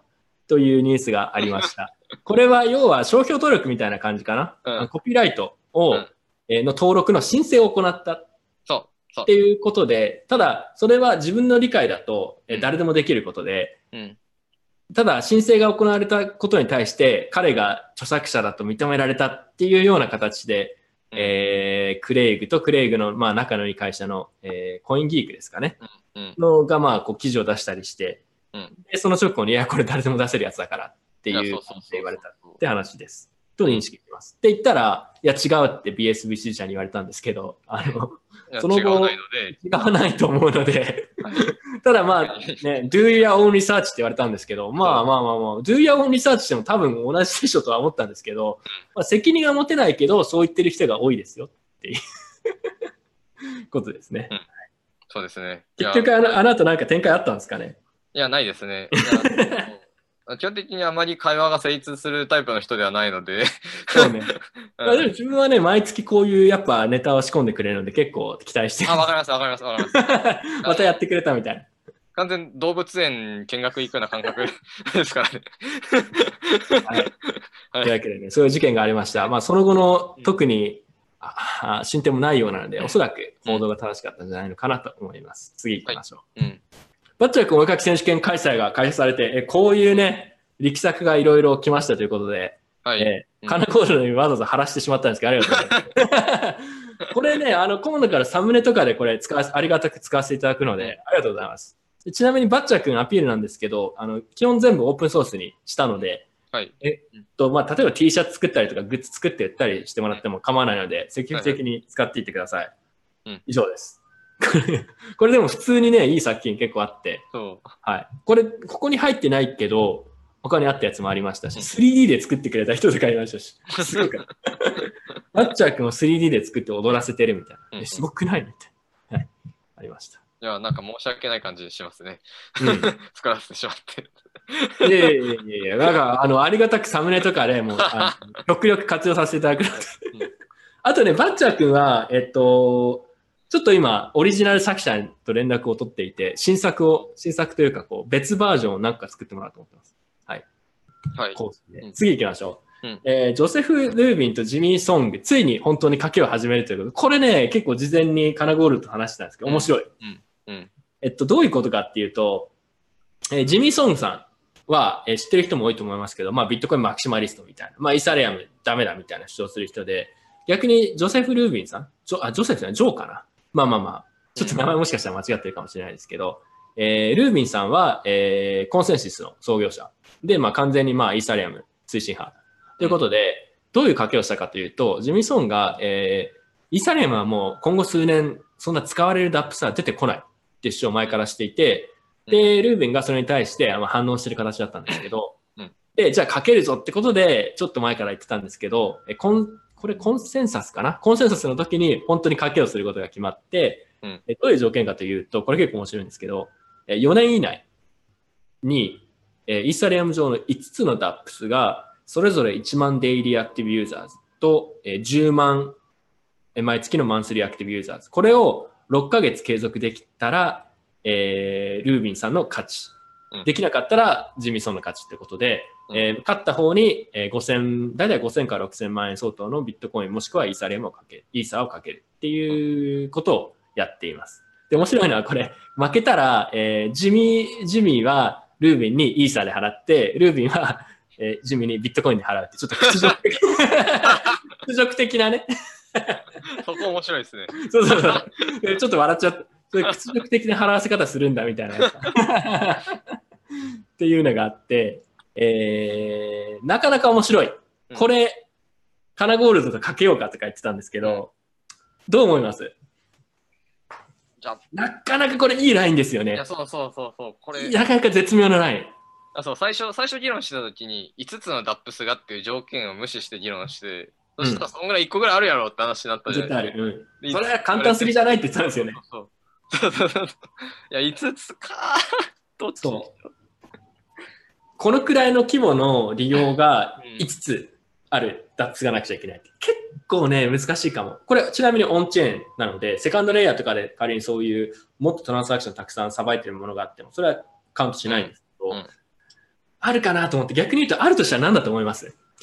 結構これ面白い話題だと思うんですけど、まあなんか、マイクリプトヒーローズ的なゲーム系。ゲームで1個巨大なやつ、例えばなんか、遊戯王が DApps になったりとか、マジック・ザ・ギャザリングがってなったりすると、まあそんぐらい多分普通に行くわけですよ。うんうんうん。うん。で、デックスは？デックス？DEX はオンチェーンではこれいかないかな。4年後なんか。バイバイナンス・デックスだったら普通にあるんじゃないですかね。うん。まだこれイーサリアムなんで、多分だからこれない。 DEX はないかな。ギャンブル系は？イーサリアムのか。うん。ギャンブル系は1個なんかあるかもしれないですね。ゲーム系は。うん。うんただこれオンチェーンでかけるとすると、うん。オンチェーンスケーリングがどれくらい、えまあ、進歩してるか次第のところもああるんで、シャーディング。うんうんどれくらいのね、今状況か全然自分わからないですけど、うん。結構微妙だな。これ自分が、もし自分が本当にかけるとしたらどっちにかけるかっていうと結構難しい。いや、結構微妙。6そヶ月継続で5つの DApps がうん4年以内。う。まあ、どっちにかけてもいいよって感じ、本当に。うーん、1万で、うんゲームはあり、逆に他プレディクションマーケットとか、プレディクションマーケットはあり得るかもしれないけど、うん。難しいな。自分、これ、いまあ一応ね、あのビットコイン寄りということで、これは、あの、ないってじゃあ予想しておきます、自分は。じゃあ、わかりました。じゃあ、僕ある方に。僕は自分ないにしておきます。うん負けたら、負けたら後でなんか終わる。去年後絶対覚えてないけど。うん。リマインダーかなんかですけど、僕はこれないと思います。あの、ない理由はうん、えー多分、うん。そもそもオンチェーンでのスケーリングがそこまでいかないので、うん結局セカンドレイヤーとかに逃がして、そっちでもしかしたらうまくいくかもしれないですけど、そうなるか、えーそもそもやっぱこれくらいの規模を出せる実需がある DAPS をオンチェーンで作れないうん気がする。ってことで、うんなしうんっていう予想をしております。はい。じゃあ僕は期待を込めてということで。はい。はい。わかりました。これいい賭けですね。すごいいいラインだいいな。からですね。はい。レートは1万分の1ぐらいで。えーミスビットコイン前にコインジャジーラに不本意な これ、直前に本人に写真もらってしてたんです。そうそうそう。これですね、これ何が起きたかというと、コインジャジーラっていう、こう、ネタメディアがあるんですよ。これ、カナゴールドは知ってましたよね。はいはいはい。うん。で、前からなんかこう、すごいね、ネタ、なんか絶妙なラインのネタ記事を投稿してくるんですよ。で、この記事は、えービタリックがセックスを発見した後に開発が止まったみたいな。その一コマで、マイさんと写ってる写真が出てきて、で ビタリック・ブテリンとタイの地元のレイリー・ボーイ。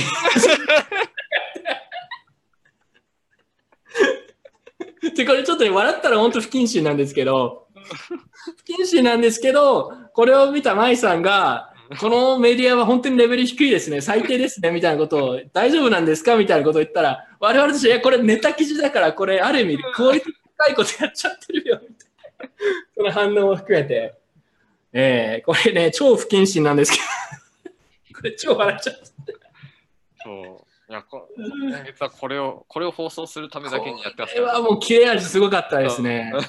これ、コインジャジーラわざとやったとしたら相当つ、いや、本当にそう。うん。ただね、ちょっとやっぱり一つだけ遺憾なことがね、マイさんがその後やっぱ異議を申したって、この写真がオリジナルの分からもう消されちゃったんですよ。あ、そう、さっき見たらなかったんですよ。そう。うん。なんで、なぜかカナゴールドが奇跡的にスクショを撮ってた。はい。ということでね、えー ただこれはまあ、まあ、ちょっとね、あの、度が過ぎたかなという、あの、良心的な大人の発言をして。申し訳ないですね。はい。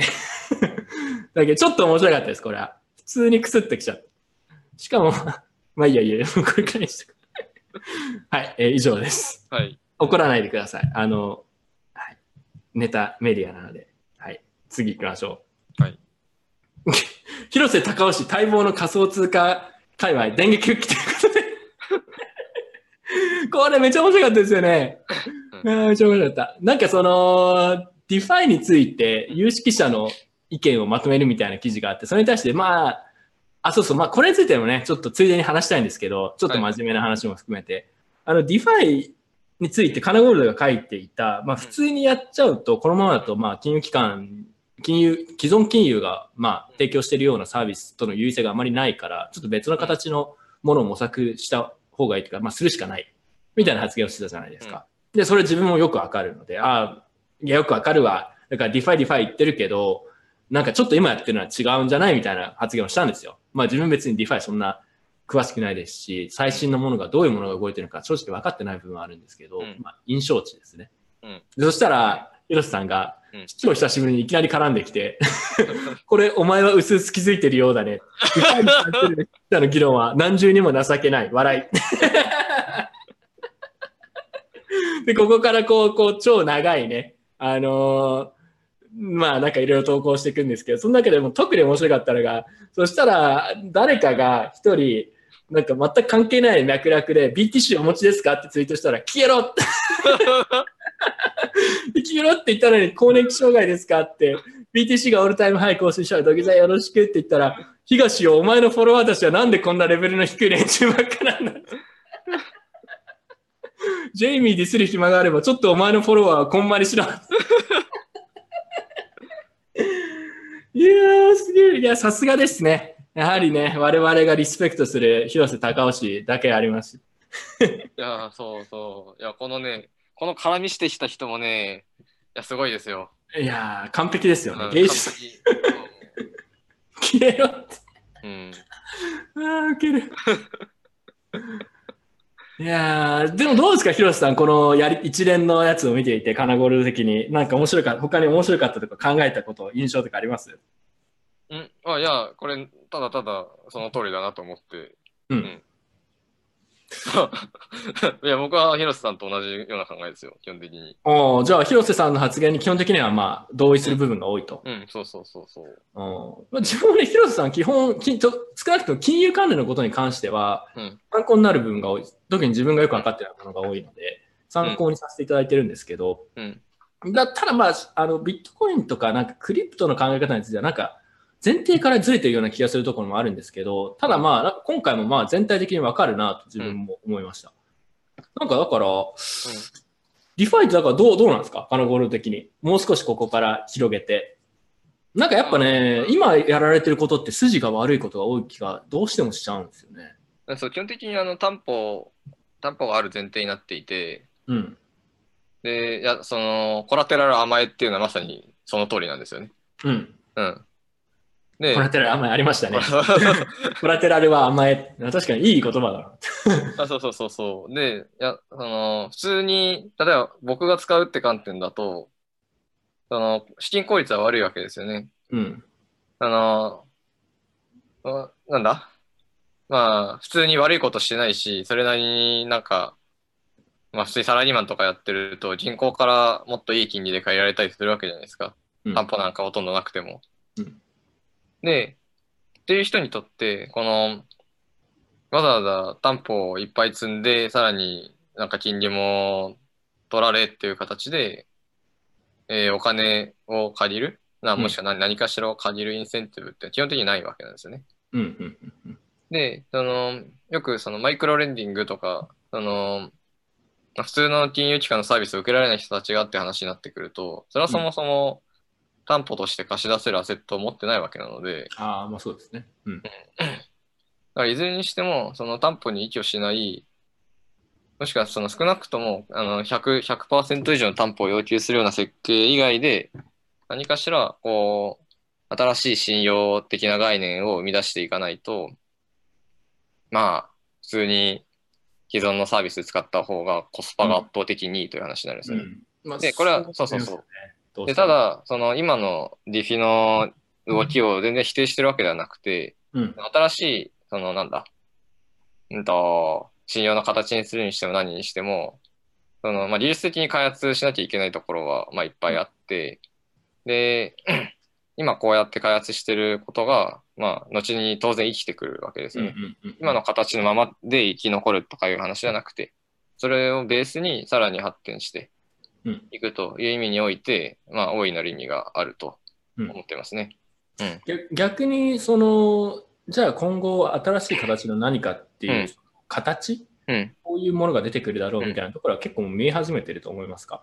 それともまだ発展途上でまだそれもわからない。いや多分何も見え始めてもいないんじゃないのかなと思っていて、なるほどで。ただ、まあ、アイデアはいくつかあってですね、うんまあ、一つは、その、えーまあ、担保なしでで、そもそも担保がなんで今必要な設計になってるかって言ったら、誰もまあ信用しなくても回る設計にしようとしてるからなわけじゃないですか。うんだからまあアドレスなんて誰でも無限に発行できるわけで、あの裏にいる人間と紐付けがないから、まあ、責任がないわけですよね。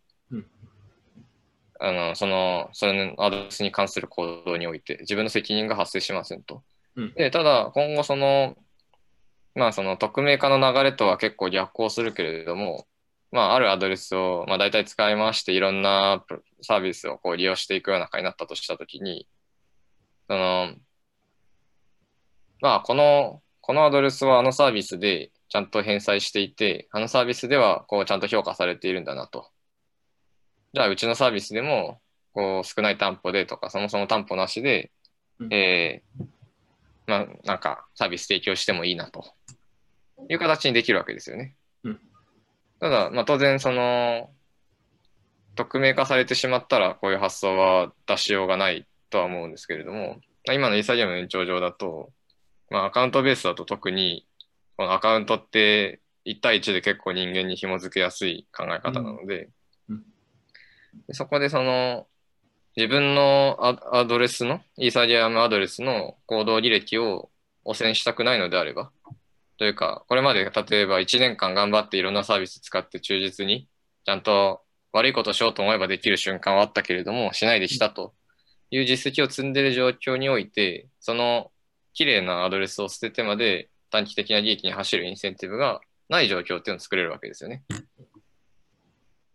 そうですね。それは全然作れます。じゃあ、だか自分は分散アイデンティティの。話だったら、まあ、うんうんうん。前から言ってて興味あるんそうですけどそうそう。だからそこと紐づけて、うん。というかまあそのなんだ、あその考え方2つあって、で1つはその分散ネットワーク上の ID と紐づけるって発想。だからそれは裏には特定の個人が、まあうんうんうんあと、まあ、例えば法的機関が見れば少なくとも分かる状態になってるみたいな。うん。これだったらまあ比較的話は簡単なわけですよ。うん。で、それがなかったとしても、うん。その、裏にいる人間は本当に誰も分かんないとしても、このアドレスは頑張ってこう育ててきたという履歴があれば、それに基づいて信用創造っていうのをしていける可能性はあるわけで、うんあの、まあ、クリプト的にあんまり面白みのない、完全に裏にいる人間と紐づけて最悪法的処置を取れるみたいな、うんここに走らないでやっていくっていうのは、すごい面白い試みかなとうん。ねそれ。はそう思いますね。だから今だと銀行の査定とかするときも、基本、どこの情報取ってるんですか？基本的に。例えば、まあうん、学歴であったりとか、今までの仕事の遍歴だったりとか、うん。デジタルにあんまり反映本当はされてない部分が多かったんじゃないのかな。という、なんとなくのイメージがあるんですけど、今の話、例えばじゃあ DAPS のゲームの使用履歴だったりとか、うん。例えば、ブロックチェーン上の何かしらのアプリケーションの、うん。まあ、クラウドファンディングに関わってか、なんかいわゆる今までうん。診療の担保に使えなかった情報が分散アイデンティティと紐づいていて、それが反映されるのであれば面白いと思うんですよね。うん。細かい社内の情報だったりとか。うん。うん。だからそこをやってほしいですね。なんうん。かうん。そそっちの方が圧倒的に面白いなと自分も思いうんます。なんかい今はね、なんかね、自分が分かってないのあるかと思ったんですけど、まあ、広瀬さんがこういうふうに絡んできたので、僕はそれが面白かったから、それで十分なんですけど、あの、今ちょっとなんかこう、ちょちょっと違和感をね、ずっと感じたので、うんはい。なかなか面白いし、まあ、ちょっと分散アイデンティティはもう少し考えなくちゃいけないですね。今度うん、三つ類岩村に聞きましょう。そうしましょう。はい。三つ類岩村に聞きたいリストがなんかこう、すごい長いやつがたくさんあるんで、うんうんうん。答えたらなんかその自動販売機じゃないですけど、もう全部簡単に答えられるやつ。なんか、なんか30秒考えて、それはこうなりますとか言って。マジですかみたいな。すごくないですかみたいな。はい。次行きましょはい。う。今月の誘導ですね。これはカナゴールの持ち込み企画。僕の持ち込み企画なんです。持ち込み企画一押しの持ち込み企画なので、ぜひ説明してください。あいや、まあ、もともと僕、ビットフライヤーの中の人だったわけですが、まあ、この、まあ、今の私がこうやっているのは、まあ、こう、ビットフライヤーに拾ってもらったからだというはい責任はかなり強いので、はい。まあ、その、ビットフライヤーの皆様と、まあ、代表、元代表の加野雄三さんに対する敬意を表表しての企画ということになって、しかも、カナゴールが持ち込んだわけじゃないしね、しかも。俺が適当にやってる。しかもこれ、勝手にさ、雄三とか読んだら、これ結構切れられるんじゃないかな大丈夫かな ちょっとね、これは違うんです。リスペクトですよね。世界基準でやっぱ雄三と愛されて呼ばれてる。なんか最近ユーザーからも雄三って呼ばれてますよね。そうそうそうそうそうこれ昔からなんですか？トレーダーとかユーザーから。え、もうなんかずっとそうですよね。ずっと雄三って呼ばれてるんですか？いや、でも、か可能コインって言い方があるんで、可能コインって言われてるんですか？そうそう。ビットフライヤー FX の別名、あ可能コインって言われてるんはいです。はいはいはい。まあなんか、全体を通して愛愛されてますね。愛されてますよね、加納さん。ほら、ビットフライヤーブロックチェーン爆誕した時に、この。このねん、感謝のあの写真を送ってきたりとか、そしたらみんなすごい反応してましたし、うん。愛されてんなと思いましたね、ユーザーとか、会話。うんうんうん。いや、本当に、そうですね。よしかもいいね。うん。その後、ビットフライヤーの自己売買に関する批判があった時にうん、加納さんが批判されてましたからね、あと。ユーザーをなんとかしろみたいな。うんなんか、加納さんはもう違う子会社の社長になっちゃったんだけどと思って見てた。まあなんかそのツイッターでよく騒がれてるところって、まあ、加納さんがいた時代のことだったりするから、まあそれ、うん。そのそういうこと先がそうなるのはしょうがないんですがただ、うん。今この何が騒がれてるかっていうと、えーそもそもですね最近そのビットフライヤーの過去の約定履歴うん。に、その取り自分の約定相手が他のお客さんだったのか、ビットフライヤーの中のボットだったのか、うんの情報が出るようになったんですよね。うん。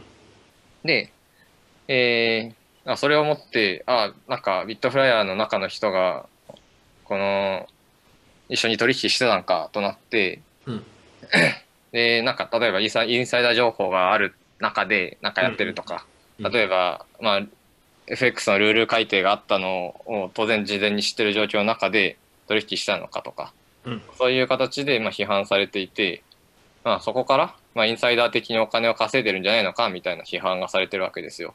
うん。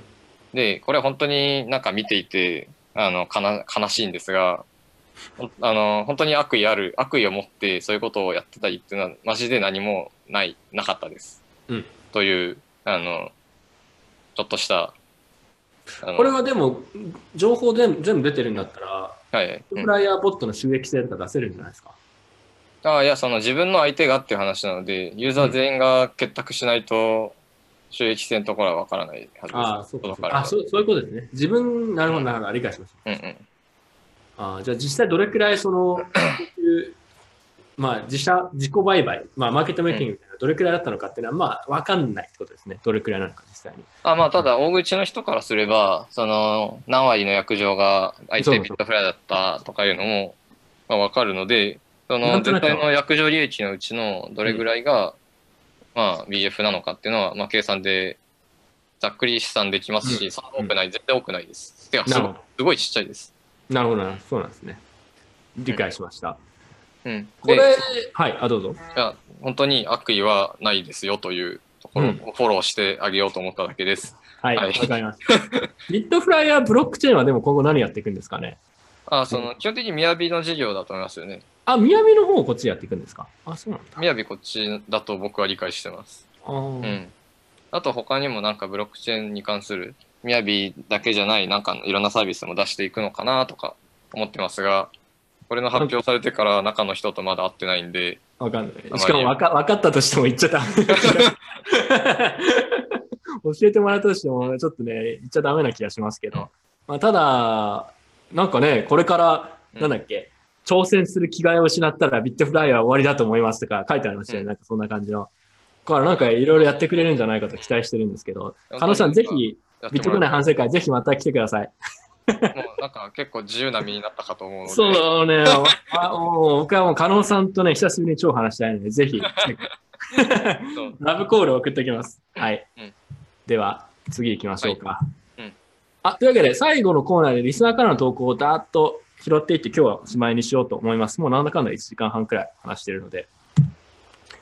えー質問、えービットコインは先に始めた人が圧倒的に有利な仕組みですが、このような通貨が広く取引されることは単に格差の拡大を助長するだけではないでしょうか。東さんはビットコインが普及することによって私たちの生活は今よりも良くなると本当に思っていますか？という質問ですね。うんこれ結構難しいといえば難しいけど、まずカナゴールドなんか考えあります？別に。うんと、いやその、生活が良くなるということと、うん。格差の広がりうん。ということを結びつけるのかどうかっていうところで、うん。まずそもそも論として。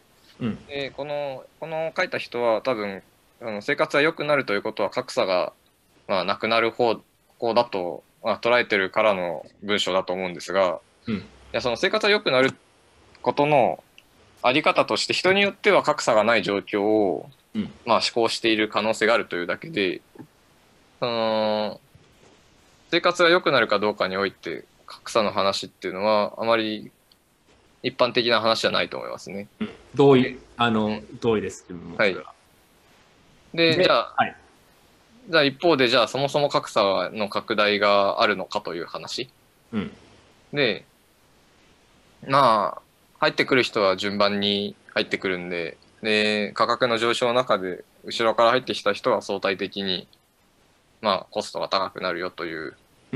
話なわけですが、まあ、それ、それで言ったら、まあ、例えば株だって、この、昔に生まれた人はもっと安い時から、うん。まあ、株買えてるわけだし、うん。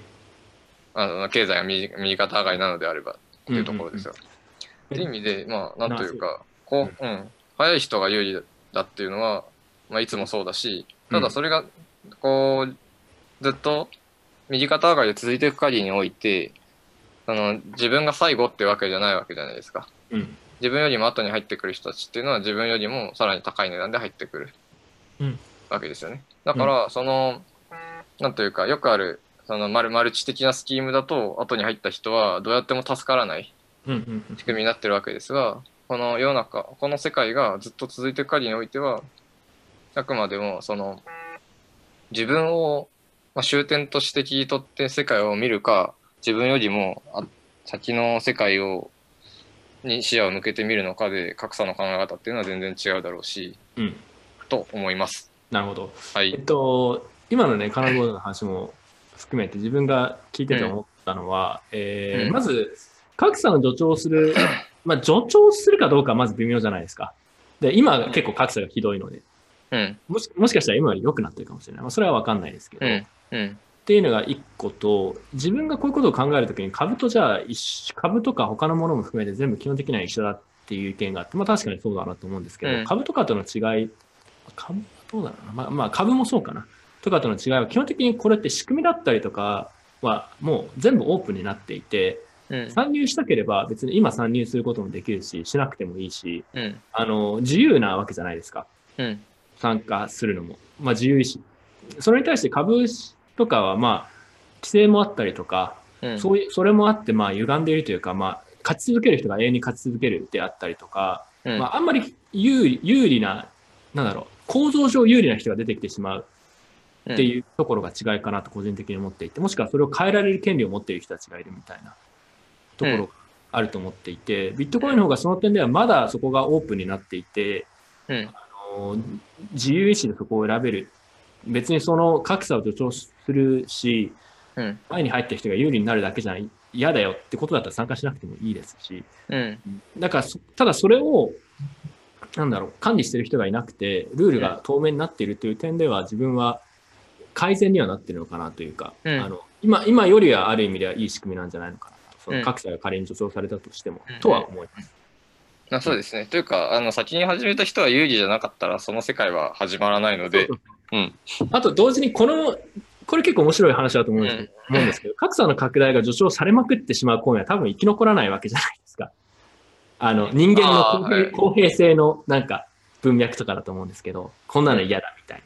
うんもっと公平なのを作るんだみたいな。だから仮にビットコインがどれくらいいくかはまた少し別の話ですけど、いいバランスに収賄するんじゃないのかなと思いますけどね。まあどうなんだうん競争、そこは一応競争関係になっているので。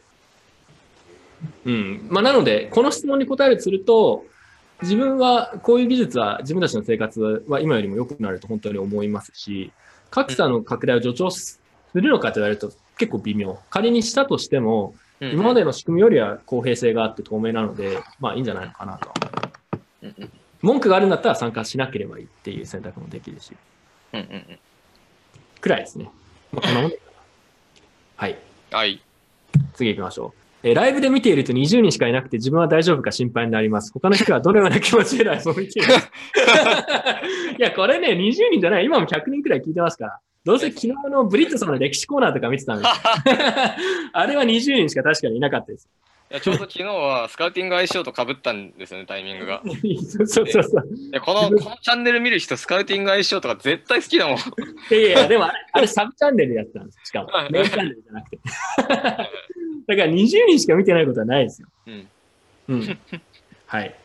というわけで、大丈夫です、多分。はいでもね、最近また人がちょっとずつ戻ってきている気がするのと、あと、最後にまたアナウンスしますけど、来週もライトニングに関する、えーなんか特別放送で、その後岩村教授に来てもらうとかで、結構ね、いいコンテンツが連続して出せそうなので、うんあの楽しんでますけどね、自分はむしろ。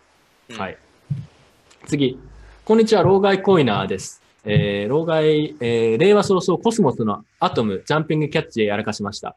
えー6月から Poloniex でマイニングサービスが始まるみたいで注目しています。取引所でマイニングとレンディングができるケースは初めてのように思うのですが、コスモスは何か特別なトークン設計なんでしょうか？長尺ボケコイナーね、よくわかりません。お教えください。うん。コスモス見てますか？カナゴールドちなみに。いや、最近見てないです。うん。はい。なので、自分もだから、 Poloniex がマイニングサービスでやるの知らなかったんですけど、あ、そうなんだと思って。うんえマイうんマイニングって普通のビットコインとかのマイニングの話なんですかねあ違う違う、POS のマイニング。あ、POS のマイニング。うんはいはい。多分だからポ、 Poloniex に預けてると、うん Poloniex がデリゲーターみたいになっていて、彼らが代わりにマイニングして収益分配してくれる。ああ、はいはいはいはい。うんそういうことか。こういうの増えるんじゃないですかね。ああ、うん増えると思いますね。うん。んでポスの、ポスって一人でやるとすごい資金効率悪いんで、いやよっぽど資金がない限り。うん。取引所に集まりがちですしね、このだからまあ、そうそうそう。流行りそう、流行りそうです。うん。それくらいですね。特別なトークン、あコスモスが特別なトークン設計からでだではなく、まあ POS、PoS の話ですね。ああとそうだ、あの、 PoS って、その、流通してる量のどれぐらいの割合が、その、ステーキングに回ってるかって結構セキュリティに重要なわけじゃないですか。うん。でそう考えたときに、大半の人間がその交換量に置いとくしかできないわけですけれども、うん。その能力的に。うん。っていうのもあって、あの実際に多分イーサとかでステーキングに回る量って、まあ、全体の時価総額の10%ぐらいだと思われてるわけですよね。うん。で、ただ、その、交換場に預けてれば、勝手にそれでステーキングしといて、あと報酬くれるよってなると、その、総量として、ね、その、総発行量に対して、えーステーキング回ってる量が相当増えることになって、いわゆるそのポスの攻撃をしようとした時にかかるコストが、まあ、めちゃくちゃでかくなる。うん。っていうところから、実はなんか、これセキュリティ上かなり良さそうな話だと思いますね。ココスモスに至っては、うん。他にもステーキングするインセンティブだったりとか、構造的にこれを設計しようとしていて、今かなり高い、50%以上が確かステーキングされてることになったと思いますけどね。今のなるほど、なるほど。まあ、ただ、なんかちょっと、今、それは今まで、えうん確か Atom の移動ができなかったので、今、最近できたのかな？もはやもうただ、比較的今もかなり高い水準の Atom がステーキングされてる。逆に言うと、ステーキング以外の用途をなくしたみたいな、積極的に。なので、うん。ただそれって自分でもそれ本当にセキュリティ、高いセキュリティ保てるのかなって若干懐疑的ですね。ステーキングする以外ないうん。用途のコインがあったとして、うん。うんそしたらステーキングするしかないじゃないですか。みんな集める、集める。まあ、理理論上はもう100ほぼ100%、ほぼ100%となるみたいな ことなんですけど、ただ、そのコインって、うん。で、ユーザーが入ってくる限りは価格が上がっていくので、流動性めちゃくちゃ低いはずなんで、うん。めちゃくちゃ価格上がるじゃないですか。うん。そうすると。ただ、ある時点を持って、あ、これ売り時だってなってみんな一気に売ったりしないのかなとか、例えば。うん。うん、なんか若干そういうギャンブル性を自分たちで作っちゃってるような気がするんですよね。で、その、ポロでうん、ステークしてた時に、うん、あ、やばい、売らなきゃって思ったとして、うん。売る相手って同じ交換量の中の人じゃないですか。まあそうですね。売る相手がいない。売れなかったらある意味最強ですよね。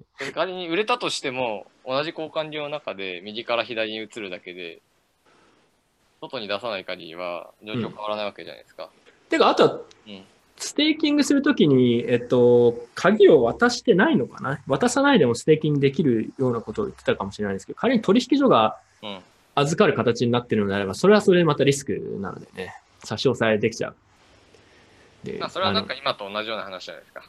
うんそれは秘密管理仮管理のえそうそうそう。いや、でも、ポスの場合、POW の場合だと、そこにたくさん集まっても、まあ、マイニングするのには。は、それはまた違う話じゃないですかうん。別にうん、そこを抑えたところで、マイニングの仕組みに影響があるわけだ。うんまあ、ほぼないので。うんなので、まあ、そうですね。考える余地はありそうだなと思いますけどあ、ちょっとこれ面白そうだから、これ岩村先生とまた話しましょ宮田 先生と話しましょう。う。うん。僕はそうですね。山村先生に PoS については聞きたいですね。取引所に集まるのはね、だから若干危うさを、危うさも感じるのと、あと、ステーキング以外の用途を削るっていうのは、うーん、なんかうまくいく気がしないんですよ。ただそれをうまく言語化できない。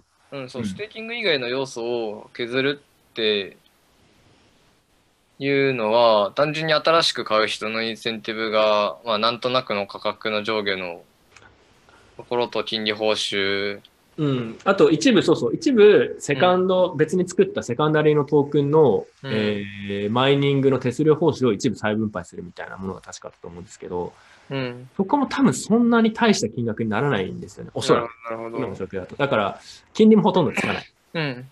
そうすると、うんどうなんだろうっていう。え、それで、その、例えば本当に設計が下手くそすぎて、その、配当もない、なんか、できることは、なんか天から降ってくるとステ。ーキングそうそうステーキングと、あとステーキングした新しい新規で発行された Atom トークン。ただこれって基本無から生み出されてるとか別に置いてるだけで。うん。で、あと、なんだ、全員が、でその取引所でマイニング、あの PoS マイニングできるとすると、ほとんどの人が取引所に置いてる状態になるわけじゃないですか。うん。まあほとんどかわからないですけど、多分かなり、取引所にかなりの割合が集まると。でそうそうそう。で、その、自分で管理してる人は、それはそれで勝手にポスやってるわけじゃないですか、自分で。うんうんうんうん。って考えると、ネットワークの相当な割合が、まあ、ステークしてる状態になって、で、新たに降ってくるとしても、新しく発行されたトークンが降ってくるとしても、そのみんなに一律配られるわけじゃないですか。うんそれってなんていうか、別に新しいものは何も生み出されてないですよ。そ うそうそうそうそうそう。あの、インフレしてるだけなので。だそうそうそうそう。で、しかも、うん、そう対象、みんな、みんな本当対等な条件なので、うん。なんというか、あくまでもなんだ、自分だけがもらえるとか、一部の人だけがもらえるとかいうからこそ、そこの部分にインセンティブが発生するわけで、税に降ってきたらただ希薄化してるだけになっちゃいますよね。まあ、理論上はほぼ100%になるはずなんですけど、まあ実際はそうならない。多分半分とか、仮に今半分くらいなんで、半分とかにアンカリングされるとするじゃないですか。うん。うーん、だから半分だとしても、うん。うん、で、他の人は何に使ってるか。いや、基本的に使用用途がないんですよ。うんうんステーキングして配当みたいなのがなんとなく振ってくる以外のうん。うん。要素があまりないので、うん。その場合とだから、し、ななんかやっぱりね、ま、えぐい展開が起こる気が、自分の感覚だとするんですよね。そんな簡単なものではないというか、それはバランス取れないというか、それはやることがなければみんな確かにステーキングするけど、別にそれで何かを生み出してるわけではないので、うん。ちょっとどうなんだろうこれはまた考えましょはい。なんね、はいちょっと今月の高尾のコーナーだったんですけど、ちょっとね、これは非常に面白い話なので、まう。たうん。岩村シを交えて話そうと思いますそう。しましょはい。うん次行きましょう。う。はい。えー、ツイッターでの発言を拝見させていただく限り、基本的に社に構えているというか、一定の冷めた視点で中立的にコメントすることが多いように感じます。本当に余計なお世話ですね。これは戦略的なものでしょうか、うんあるいはもともと性格的に賛成反対という自分のポジションを明確にすることが苦手なのでしょうかなんか分かるような、ムカつくような、よくわからない投稿なんですけど。自分結構ポジション取ってるものは取ってますけどね。あとでもツイッターであんまり過激なことを言わないようにしてるのはね、これ動画だから言ってきますけど、バカが多いんですよ。うん。あの、そんなことを言うメリットが自分にないみたいな。うん ただ動画とかでは結構ちゃんと言ってますけどね。動画はちゃんと見ないと、あの、ツイッターと発言とかだといくらでも切り取れるんで、こんなこと言ってたとかって、まあ、いなりがちじゃないですか。うん。自分結構ポジション取ってるものは取ってると思いますけどね。まあ、社に構えてるのは、まあ、事実だと思います。はい。戦略的、まあ、うん、まあ、ツイッターにはちょっとね、アホみたいな発言とか絡んでくるやつが多いので、え、広瀬さんとか、まあ、ひれや 広瀬さん 広瀬さんは割と好きですけど。というわけで、え、取ってるのは、どどうです？どう思います？でも確かに、ツイッターであんまり意識的に、あ、これは言わないでおこうみたいなのは結構ありますけああ、ありますあります。あの、いくつか触れちゃいけない銘柄っていうのは当然あど。る。銘柄もありますし、そうそうそうそう。あるし、あと、その、なんかやんわりした言い方が無難なわけですよ。うん、そうそ。の、わかる人が読んだらわかわかるわかるし、わかなんかよくわかんない人が読んだら、もしそれ、ちゃんと明言してたら、ただただ燃やしてくるタイプの人？そうそうそうそで、そうそうそう。だから、その、ちゃんとフィルターがかかっていいんですよね。う。確かに。うん。逆に、ツイッターとかで言うと、うん。明明確にきっぱり、例えばこれはダメですとか、うんこんなものに意味ありませんみたいなことを言う方が自分の狙いがうまく伝わらないと思います。うん。炎上す炎上するだけしちゃって、炎上というか、まあなんか、そのわけわかんない絡みみたいなのが来て、よくわからなくなるので、うん。つまり、これが分かってないということは分かってないということですから、人が。その背景を。おそらく。はい。うんというわけで、えー、まあでも質問ありがとうございます。はい。はい。もっとじゃあ自分も、あの、実直なキャラを目指して今後頑張っていきます。うん。次。タピオカコインが高騰し続けていますが、このバブルはいつ崩壊すると思いますか？これいつ崩壊します？いや、これタピオカバブ、ルって、で、ここれ崩壊しても多分誰も困んなくて、その、今タピオカであるところが、その別のクレープとかなんか別の何かに変わるだけで、そのやってる業者さんどうせ次の見つけ続けるわけですよ。あの、池早さんが仮想通貨から、仮想通貨がお上げ、おわこみたいになると、他のやつに移るみたいそうな。そうそうそう、同じ同じ。他の商材に移るみたいな。そうまたなんか戻ってきたら、こう、屋台構えるわけですよ。ああ。いや、でもね、これすごい面白い、こう、説があって、これ自分信じてるんですけど、あの、金融危機が来るときにタピオカが流行るという。僕はあれ信じましたよ。今年だから金融危機来そうだなと思って、ちょっとタピオカ来たからと思って。だからこのバブルが崩壊するまで日本が、日本経済が崩壊する可能性を。そういうな、なんかこう、すごい陰謀論説的なものをちょっと提唱していきたいなと。タピオカでも、今流行ってるのはやっぱインスタみたいですね。何回か流行ったことあるみたいですけど。うですインねス。タがだから流行ってるから、崩壊するのか、定着するのか。いやインスタってそのバラエティが必要だから、いや多分、やったことないからわかんないけど。うん。で、大体上げつく、画像上げ尽くされちゃって、多分そうだよね。飽きるよね。そうそうそう。じゃあ崩壊するんだね、やっぱ。やっぱ崩壊するんじゃないですかね。うん、崩壊しそう。というわけで、いつ崩壊する、さっきね、すごい非常に面白いツイッターを見たんですよ、放送中に。はいはい。あの、ナイタの栗本さんが、えー、俺でさえタピオカ欲しいって言ってたから、今が間違いなくバブルのピークって言ってた。俺でさえちょっとタピオカ飲んでみようかなと思ってるということだって言ったんで、あ、なるほど、これはシグナルだなと思って。普段そういうのに全く興味がない人が、あ、タピオカ俺もちょっと飲んでみようかなって今言い始めてるくらいのタイミングみたいな。だから、今がね、ピークの可能性あります、これは。これによるといやそうタピオカの文脈で言ったら我々が靴磨きの少年ですからね、完全に。うん。なので、まあ、ビットコインとかも一緒ですよ。うんほん普段そういうのに興味ないとか怪しいとか言ってたみたいな人が、私もそろそろ買ってみようかなって言った瞬間、なのでね、えー弊社、弊社調査では、ナユタの栗本さんというタピオカ的なキャラがあまりそぐわない人が、俺も飲んでみようかなって言った。ってことは、これはピークです。うんなので、そろそろ崩壊が近いという予想しておきます。はい。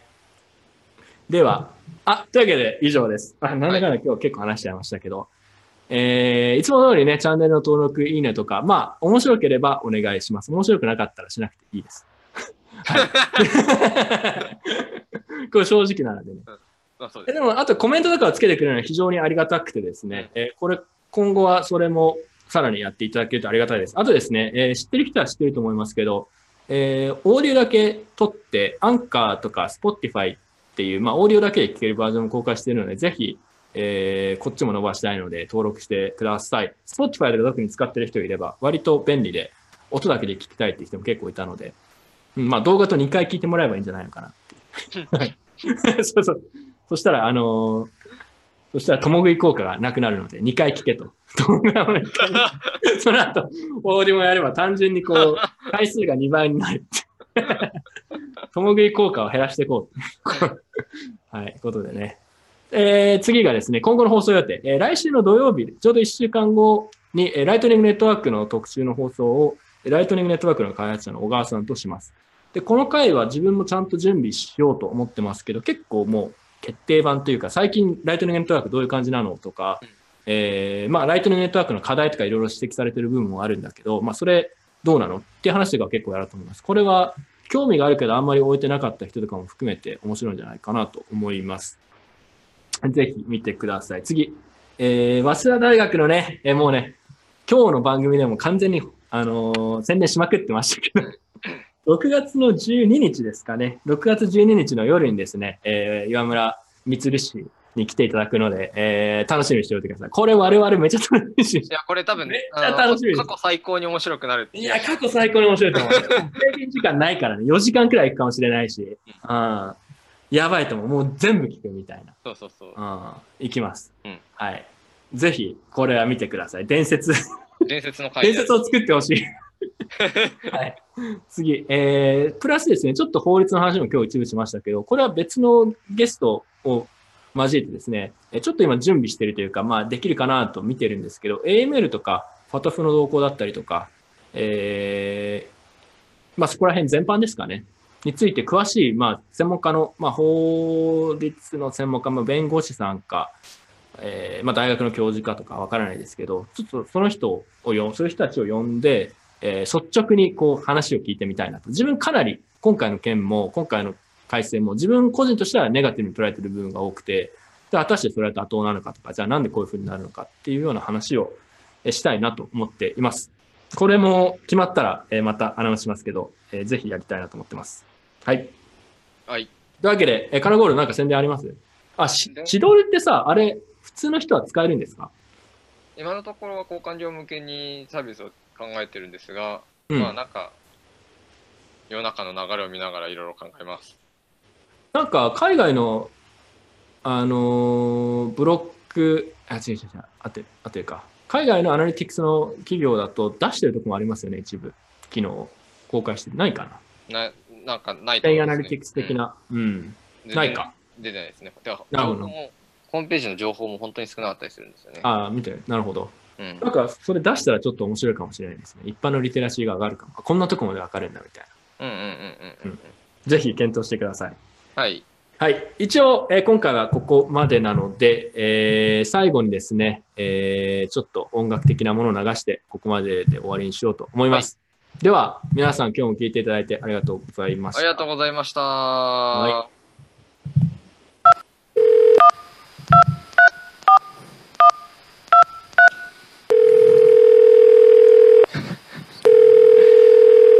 See, we freestyle sometimes.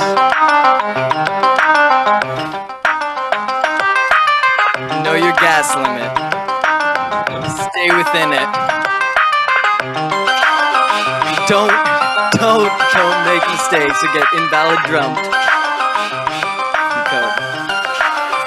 Uh, yo, not just to pre-compile a change of opcodes. We're here to sustain and scale all the full nodes. Proof of stake is hard, but what I do know is when we learn a shard, we'll change the whole Hey! game, though. E 2.0 yo, E 2.0 yo, E 2.0 yo, E 2.0 yo, Shot 3, BLS, and Lamport, and all this crypto just sets the stage for Merkle proofs, plasma chains, plap plap, Zca's knocks coming over, quack quack, privacy scaling in a snap snap, constant products oracles, tap tap, Merkle proofs, plasma chains, plap plap, Zca's knocks coming over, quack quack, privacy scaling in a snap snap, constant products oracles, it's all about the dApps.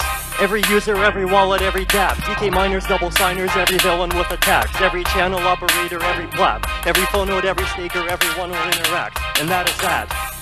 Constantinople is done. Fork, Plasma Group L2 engage. No fork, all of it coming in waves. Fork, your boy Carlos is from New York.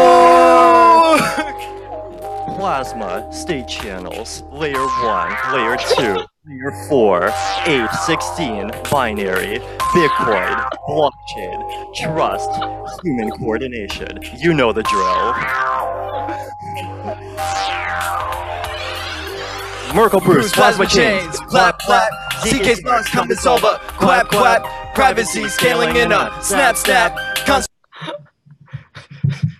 というわけで、皆さん、えー今日はありがとうございます。